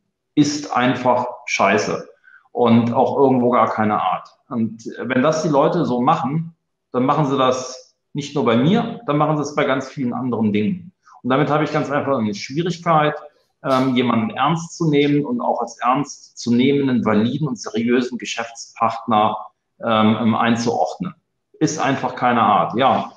Und ähm, dann habe ich selbst mal versucht, Shopware zu installieren und bin an, an, an, an die Installation hat soweit geklappt, dann wollte ich es halt einrichten und bin an ganz doofen Situationen gescheitert. Ich habe halt, die haben halt so eine Standardtelefonnummer ähm, ein, äh, in, in ihren, äh, in, in ihren äh, ihrer Grundinstallation drin und die habe ich versucht, um die Backend-Suche komplett zu identifizieren. Das heißt, meine, meine Aufgabe war es, finde jede Datei, wo diese Nummer genannt ist. Ja, glaubt ihr, das konnte ich herausfinden über die Suche, da funktionierte die Suche nicht. So, und das jetzt mal alles in ein Paket geworfen, in einen Topf geworfen, fand ich halt doof. Ohne Zweifel, das ist das einzige Shopsystem, mit dem ich mich so intensiv beschäftigt habe. Ich selbst in Person. Bei OS Commerce haben es Mitarbeiter von mir gemacht. Das heißt, mit Sicherheit ist es jetzt nicht richtungsweisend, was ich sage. Es kann sein, dass euch das bei allen anderen Shopsystemen auch passiert. Das macht es aber in sich nicht besser. Dann ist es bei den anderen Shopsystemen genauso schlecht. Aber Marc, du musst, du musst, du musst mal, ich meine, ich habe das, den Punkt gerade gebracht. Du musst mal schauen, ähm, bei den verschiedenen Shopsystemen, jetzt bei den deutschen Shopsystemen, wer hat denn so eine hohe Entwickleranzahl wie Shopware? Kennt ihr da ein Shopsystem? Ein deutsches Shopsystem? Das wirklich. Wie viel hat Shopware? Bitte? Wie viel haben die? Eine Menge. Ja, wie viel? Ali. Aber, Ali, wie viel? Ja? Ali, wie viel? Äh, eine Menge. Wir müssen das nochmal nachschauen. Ich habe eine ungefähre Zahl, aber ich will die jetzt nicht rauswerfen, weil wir jetzt öffentlich sind, ja. Aber ich werde bis nächste Woche, also bis Dienstag oder so, ähm, die valide Zahl holen und äh, äh, bei Gambio, bei Shopware und bei den anderen, die mir halt die Zahlen dann auch nennen. Soweit ich weiß, hat Shopware mit die meisten Entwickler sitzen. Von den deutschen Shop-Systemen. Ich vergleiche jetzt nicht Shopify oder so. Ich glaube, Shopify ist mittlerweile riesiger. Also da muss ich dir ganz ehrlich, da muss ich dir ganz ehrlich die Frage stellen, wenn sie so viele Entwickler haben, dann tut mir leid, das ist jetzt biestig, aber warum bauen sie dann so viel Scheiße? Also ich glaube ehrlich gesagt nicht, dass Shopify, äh, dass äh, Shopware die meisten Entwickler hat. Ich meine, dann gucken wir uns doch mal ein Shopify an, dann gucken wir uns mal ein, äh, ein, ein ja, aber Shopify ist ja kein deutscher Anbieter. Ja und? Ja, wir gleichen die Deutschen. Gambio, Shopware. Genau. Oxid, Oxid Deutsch? Ich weiß es nicht. Ist Oxid schon, oder? Ich weiß es nicht.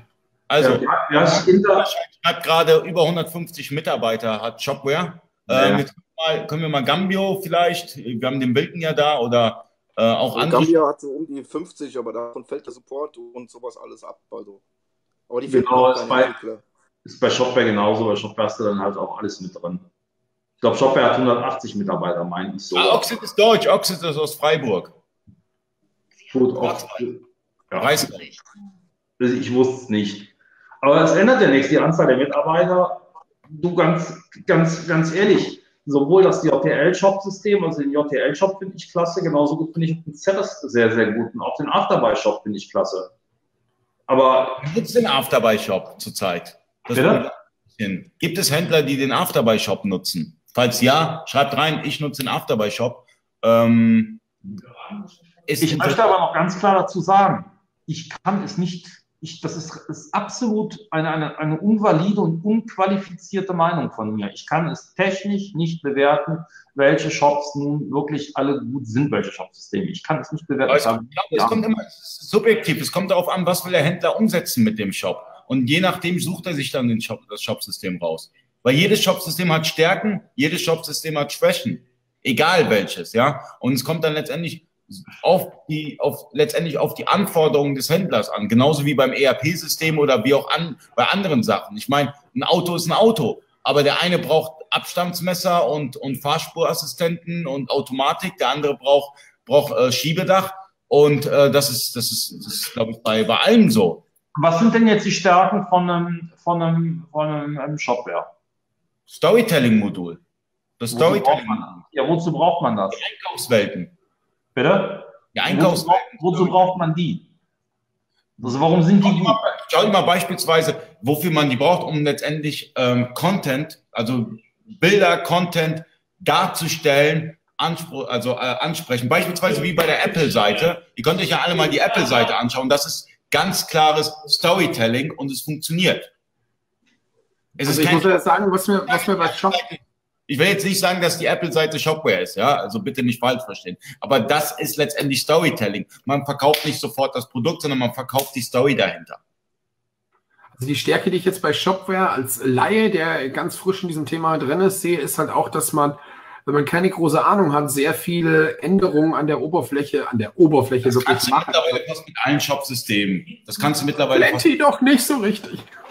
Deswegen. Wir reden von den reinen Shop-Systemen. Wir reden jetzt nicht von, von, von, von den äh, ERP-Shop-Systemen, sondern von den reinen Shop-Systemen. Gambio, Oxid, äh, äh, Shopware, von den reinen Shop-Systemen, losgelöst von der ERP-Software. Und ähm, da ist, ist, ist, ist, ist, ist, ist mittlerweile ähnlich. Ich meine, Dennis kann es bestätigen als Gambio-User.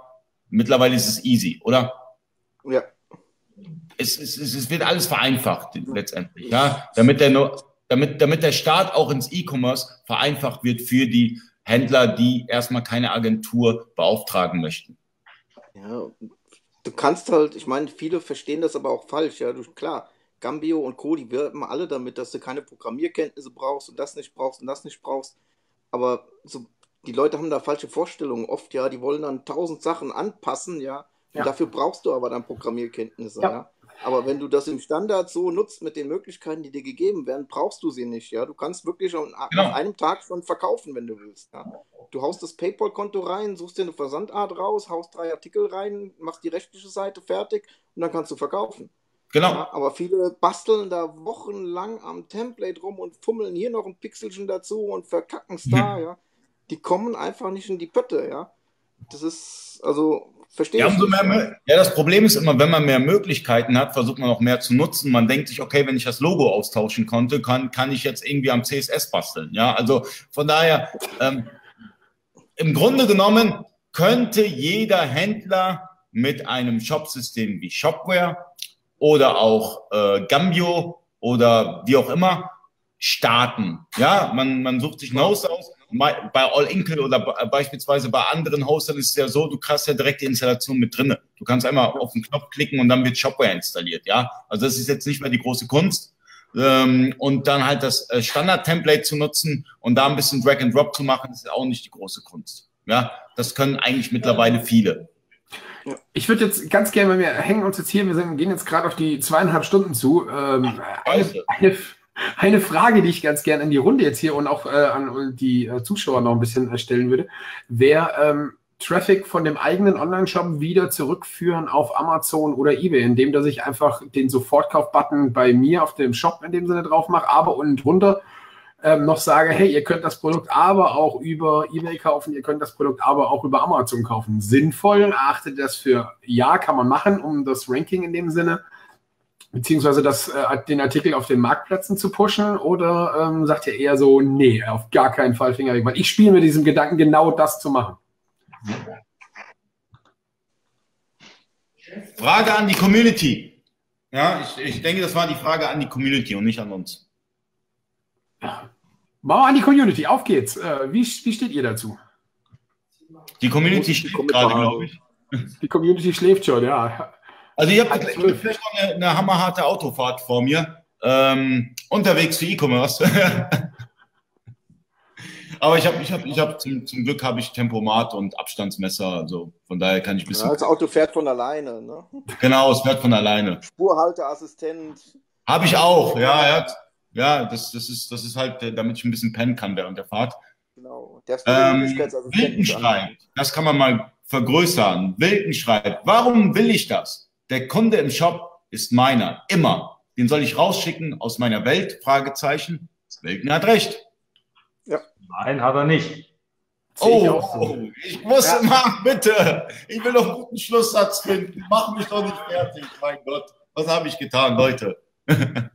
Also ich kenne einen Händler, äh, der das auch äh, öffentlich macht. Äh, das ist der Uwe, ähm, der auch Traffic von seinem Shop wieder zurück auf Amazon schickt und damit halt äh, den Artikel selber bei Amazon massiv pusht, äh, damit auf Amazon mehr verkauft. Ähm, ist halt so eine Sache, die das mich dazu halt gebracht hat, drüber nachzudenken. Hey, wenn ich einen Online-Shop mal mache, dann lasse ich mir das direkt mit einbauen. Wer das auch sehr erfolgreich macht, Nein, nicht raus aus dem Shop. Sorry, Marc. wer das auch sehr erfolgreich macht, ist KW Commerce. Also Richtig. Richtig. Da gibt es diesbezüglich auch einen sehr schönen Artikel ähm, mit ihm auf der äh, T3N. Das, äh, das geht zurück auf ein Interview, was auf der K5 in Berlin geführt worden ist, im Jochen Fuchs. Da war ich bei. Das war echt klasse, so ein tolles Gespräch. Also ich kann es euch begründen. Also ich meine, im Grunde genommen ist es so, dass ihr ähm, natürlich aufs Ranking einzahlt. Der Traffic, den ihr rüberschaufelt und die Conversion, die ihr rüberschaufelt, die zahlt auf euer Ranking ein auf Amazon. Das ist der Hintergrund. Und das macht halt Sinn. Weil ihr habt kaum eine, ihr habt äh, kaum eine Kundenloyalität und das ist die äh, Begründung. Aber wie schon gesagt, bei dir, Dennis, jetzt halt auch im Hinblick auf den Markenaufbau, ist das äh, eine Frage, wow, also da sehe ich mich nicht kompetent genug zu, die auch endgültig zu beantworten. Dann nächste Frage, weil jetzt haben wir ja schon ein paar Antworten drauf gekriegt. Im Shop billiger verkaufen wie auf den Marktplätzen? Fragezeichen. Ja, Was? nein, vielleicht. Das ist strategisch. Also das, das, das, das ist von Händler zu Händler unterschiedlich. Das kann man nicht so pauschal sagen. Nö, an. Oder Marc? das sehe ich anders. Das sehe ich völlig anders. Also ich bin der Meinung, dass du halt, ähm, Ali, ja, ich finde, ich finde eine, eine, eine stringente und einheitliche Preisstrategie, finde ich ein ganz wichtiger Punkt. Ich meine, wie stehst du denn gegenüber dem Kunden da, wenn er dich bei Google Shopping mit einem anderen Preis findet als auf Amazon oder eBay? Das macht doch keinen, das macht doch keinen Sinn. Du verlierst doch absolut an Trust. Sehe ich, sehe ich genauso. Deswegen war, noch ein Repricer bei Amazon, also eh alle fünf Minuten einen anderen Preis bei Amazon.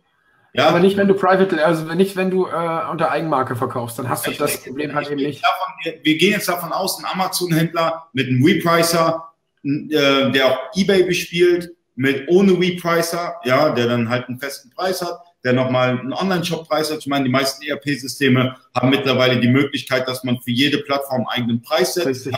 eBay, Amazon, Online-Shop, Real, Rakuten, wie auch immer, schlag mich tot, kann man für, jedes, je- für jeden Portal äh, einen eigenen Preis setzen. Ähm, da hast du halt äh, letztendlich auch einen anderen Preis als bei Amazon. Ja, wie ist es denn, wenn du die Repricer-Problematik einbeziehst? Bei Amazon ändert sich der Preis, je nachdem, wie der Mitbewerb den Preis ändert. Also wenn ich einen eigenen Shop haben wollen würde und ich bediene verschiedene Marktplätze und ähm, das preisführende System ist in diesem Falle Amazon, dann würde ich mir eine Schnittstelle schaffen, die sowohl meinen eBay-Preis wie halt auch meinen äh, Amazon, äh, meinen, meinen Shoppreis ändert.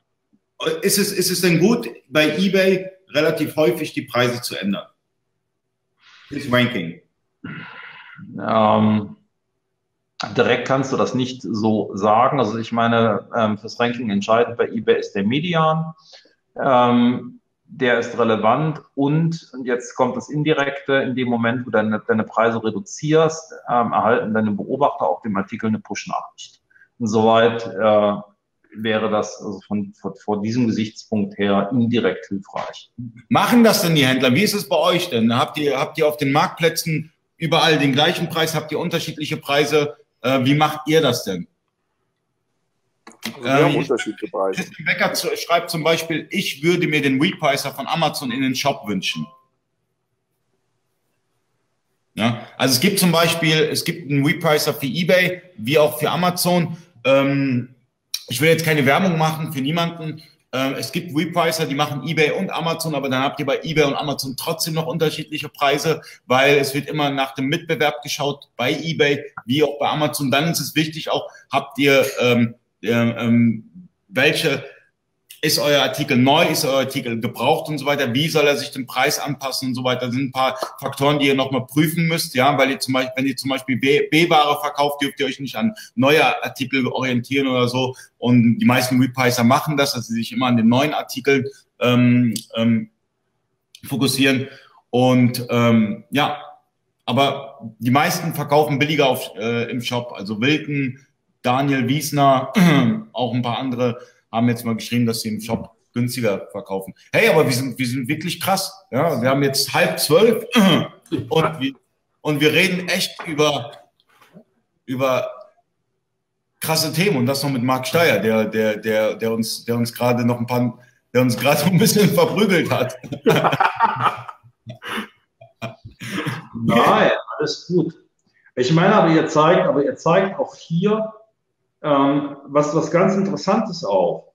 Die Unfähigkeit der Dienstleister, die Händler bei einer ordentlichen Multi-Channel-Strategie zu unterstützen. Ja, aber das ist doch individuell. Das ist doch individuell. So eine Multi-Channel-Strategie ist doch individuell. Es kommt darauf an, wo ist der Händler? Ja, man muss sich doch Die einfache, Ali, Ali, die einfache, die gleiche Antwort geben. Das geht nicht. Du kannst dich für jeden Ali, die einfache Frage, die einfache Frage kannst du nicht beantworten, ähm, welche. Ich mache kein Consulting hier. Ich moderiere das und sage so ein bisschen die Meinung äh, und, und, und leite das, was. was Lass, lass mal gerade, Marc. Ist interessant, was jetzt kommt. Die einfache Frage kannst du nicht beantworten, Ali, welcher Repricer es dir ermöglicht, nach einem gewissen Regelwerk oder nach einer gewissen Strategie alle deine Kanäle zu steuern.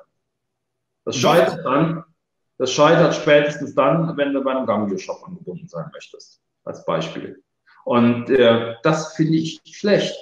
Und wir begreifen auch die, die eigentliche Dynamic Pricing Idee, also die dynamische Preisbildung, begreifen wir ausschließlich als Repricing. Das heißt, wir laufen den Preisen der Wettbewerber hinterher. Und das stellt auch irgendwie gar keiner in Frage. Das ist irgendwie so völlig klar für jeden Händler. Wir brauchen einen Repricer, damit wir uns die Preise der Wettbewerber anpassen können.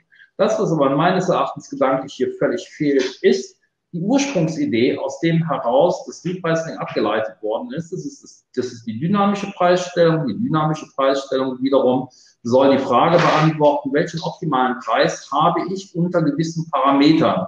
Und das wiederum hat seine, seine, seine, seinen Ursprung in der, in der, ja, in der mathematischen ähm, Spieletheorie, wo halt versucht wird, ein optimales Ergebnis unter bestimmten oder bei bestimmten ähm, variablen Werten zu erzielen. Und ähm, jetzt kommt wieder der Bogen zu den Dienstleistern zurück. Ähm, die Dienstleister bieten euch als Händlern hier einfach eine viel zu unzureichende Lösung. Viel zu unzureichende.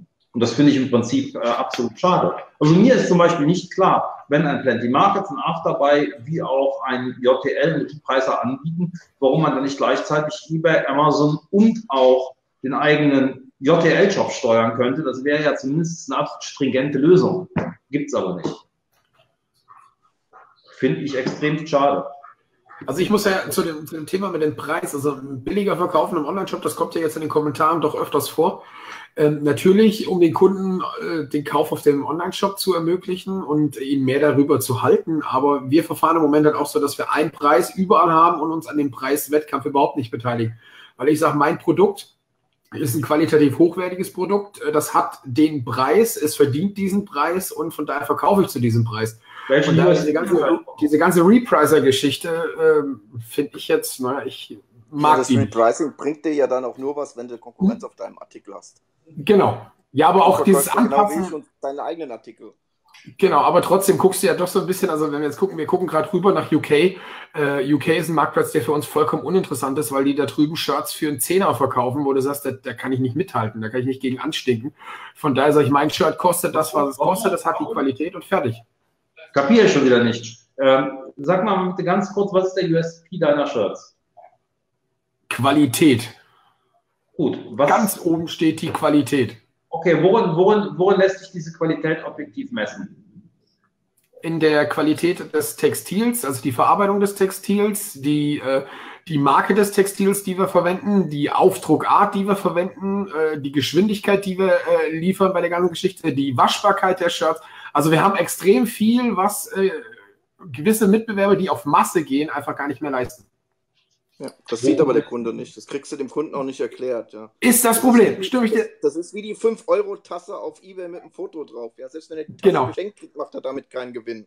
Ja. Richtig. Genau. Das Das ist, so. Die können halt nicht rechnen und machen den Preise kaputt, ja. Und das Ding Ja. ist nach 100 Mal in der Spülmaschine kaputt, aber die schreiben halt, das wird der Chinamann sagt, 2000 Mal Spülmaschinenfest. Genau. Ja, nach 100 Mal ist das Ding aber ab, ja. Das kriegst du dem Kunden nicht vermittelt, dass das scheiße ist, was da steht bei der 5-Euro-Tasse. Gebt ihr beide, gebt, gebt ihr beide eine Garantie auf eure Produkte? Ja. Unsere sind DIN geprüft, die Tassen. ja. Und Ich auch gehe selbst davon aus, geprüft. Meine Ja, Frage davon ist einfach, war eine ganz nutzen zum. Beispiel unsere Tassen seit 2012 im Büro jeden Tag und die sehen immer noch so aus wie damals. Gebt ihr eine Garantie auf eure Tassen? Ja. Könnten wir ja. Also Macht noch nicht zur Vakanz. Ich habe es nicht geschrieben, aber wenn einer jetzt sagen würde, das Motiv ist ab, wird er eine neue kriegen. Weil das wird Sofort. nicht passieren. Ohne Probleme, ja. Und Jungs, lasst sein. Da, da gehe ich.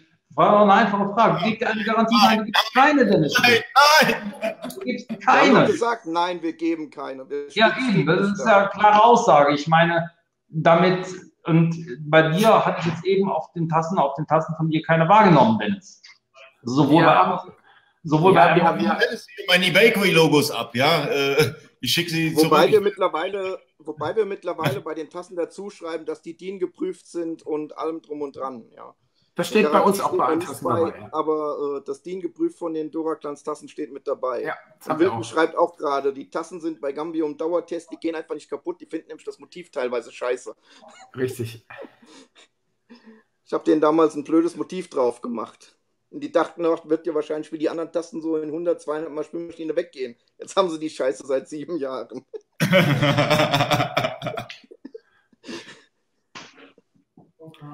Um darauf zurückzukommen, ich würde an eurer Stelle einmal die Garantie kurz und knapp dem Kunden kommunizieren, dann versteht er das auch.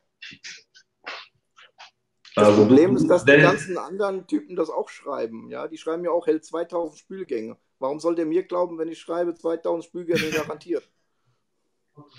ähm, du solltest einfach grundsätzlich eine Garantie geben und dann darauf bauen und dann darauf bauen, dass er sich juristisch, also egal, dass er juristisch sich doof ausdrückt und dann fällst du weg mit einer Abmahnung. So einfach ist das. Die Frage finde ich jetzt super geil. Ähm, dazu muss man aber erstmal wissen, was eine DIN-geprüfte Tasse ist. Ich wusste das nicht. Nee, hier geht es Also ja nicht um in die. Deutschland die sollte eigentlich jeder kennen, oder? ja. Hier geht es einfach nur darum, dass die, die Tasse, also wir, ich denke, wir benutzen beide dieselben Tassen, von daher, Ja. dass die, dass die äh, einfach 2000 Spülgänge gemacht haben, die geprüft sind und dann wurde der Test abgebrochen, weil keinerlei Veränderung äh, feststellbar war nach 2000 Spülgängen. Also, ne, das muss man auch halt, das ist halt äh, die Norm für Spülmaschinen beständig in der Industriespülmaschine. Das hört halt bei 2000 auf. Genau. Hier lernt man auch was. Ja? Also nebenbei Ja, lernt man hier auch etwas. Also, wenn Aber- ihr das nächste aber Mal eine Tasse kauft, Marc wisst ihr, recht, wie wir oft müssen ihr es besser rüberbringen. Mindestens 2000 Mal. Falls nicht, Garantiefall. Ja, könnten wir Äh, machen. Dennis, Hätte ich kein Problem mit. Dennis Klug, ich muss dich enttäuschen. Ich finde bei dir kein DIN. Finde ich bei dir nicht verwendet. Und eine Garantie sehe ich bei dir auch nicht, Dennis M. Klug. Wir, wir legen bei uns, äh, auf, der, auf dem Listing ist es nicht drauf, ja, Marc, erwischt. nee, wir legen aber einen, einen Beileger mit bei, das, Leute, jetzt mal echt im Ernst. Wie, wie, das ist eine Kommunikation, die ist mit euch echt mörderanstrengend. Klare Frage, gibst du eine Garantie? Ja, ich gebe eine Garantie. Ich mache das Angebot auf, suche Garantie, suche DIN-Prüfung, finde nichts. Von dir die Antwort, ja, im Listing ist es nicht drin. super. Man sollte. Guck mal bei Amazon, da steht's drin. ja, guck da mal. Der optimierte Artikel hat's. Okay. Ich, ich finde ganz viele Antworten auf die Frage, warum du bei eBay nicht so gut verkaufst. Ja, bei Amazon steht's drin, ja. Oh Mann, ihr seid mir echt. Marx steht drin. Die, die äh, Mikrowellenbeständigkeit, 2000 Spülgänge äh, ohne sichtbare Veränderung der Qualität. Steht bei eBay drin in der Kurzbeschreibung. Das Ich Dinge, suche, ich, suche, Gar- ich suche das Wort Garantie und ich suche das Wort DIN. Weil alles andere ist in der Tat so von, von genau, einfacher kommunizieren fördert Verkäufe. Thomas, danke. Absolut richtig. ich finde, ich finde, ich finde, ich finde jetzt, das ist ein super Schlusssatz vom Thomas. Danke, Ali, danke. Das war der bricht mich doch nicht an, Leute. So, einmal, jetzt, ein guter. Ali, Ali, ich hätte da noch ein Thema. Noch ein ganz wichtiges. Einen hat er noch, einen hat er noch. Komm, einer, einer, mach noch, komm. Ja, kein Thema. Ich wollte Ali nur ärgern. Also Marc, du hast es heute geschafft. Wir sind bis um halb zwölf hier im Live. Ich finde das geil, das Format heute, aber du hast uns echt Der längste Stream zusammengeschlagen. ever von dir. Also du, du, du hast mich zusammengeschlagen, du hast die beiden Dennisse zusammengeschlagen. Äh, wir sind jetzt K.O. und gehen, können jetzt gut schlafen. Guter Schluss ist einfacher kommunizieren, fördert Verkäufe, finde ich geil. Ich danke Dennis M. Klug von Van Werde. Ich danke Dennis Schmitz von Print Weilburg. Und ich denke, danke natürlich Marc Steyer von Wortfilter. Ich bin Ali Okasi, Inhaber der Agentur eBakery und ich bin K.O. Und ich wurde nicht bezahlt. Bis zum nächsten Mal. Ciao. Ciao. Ciao.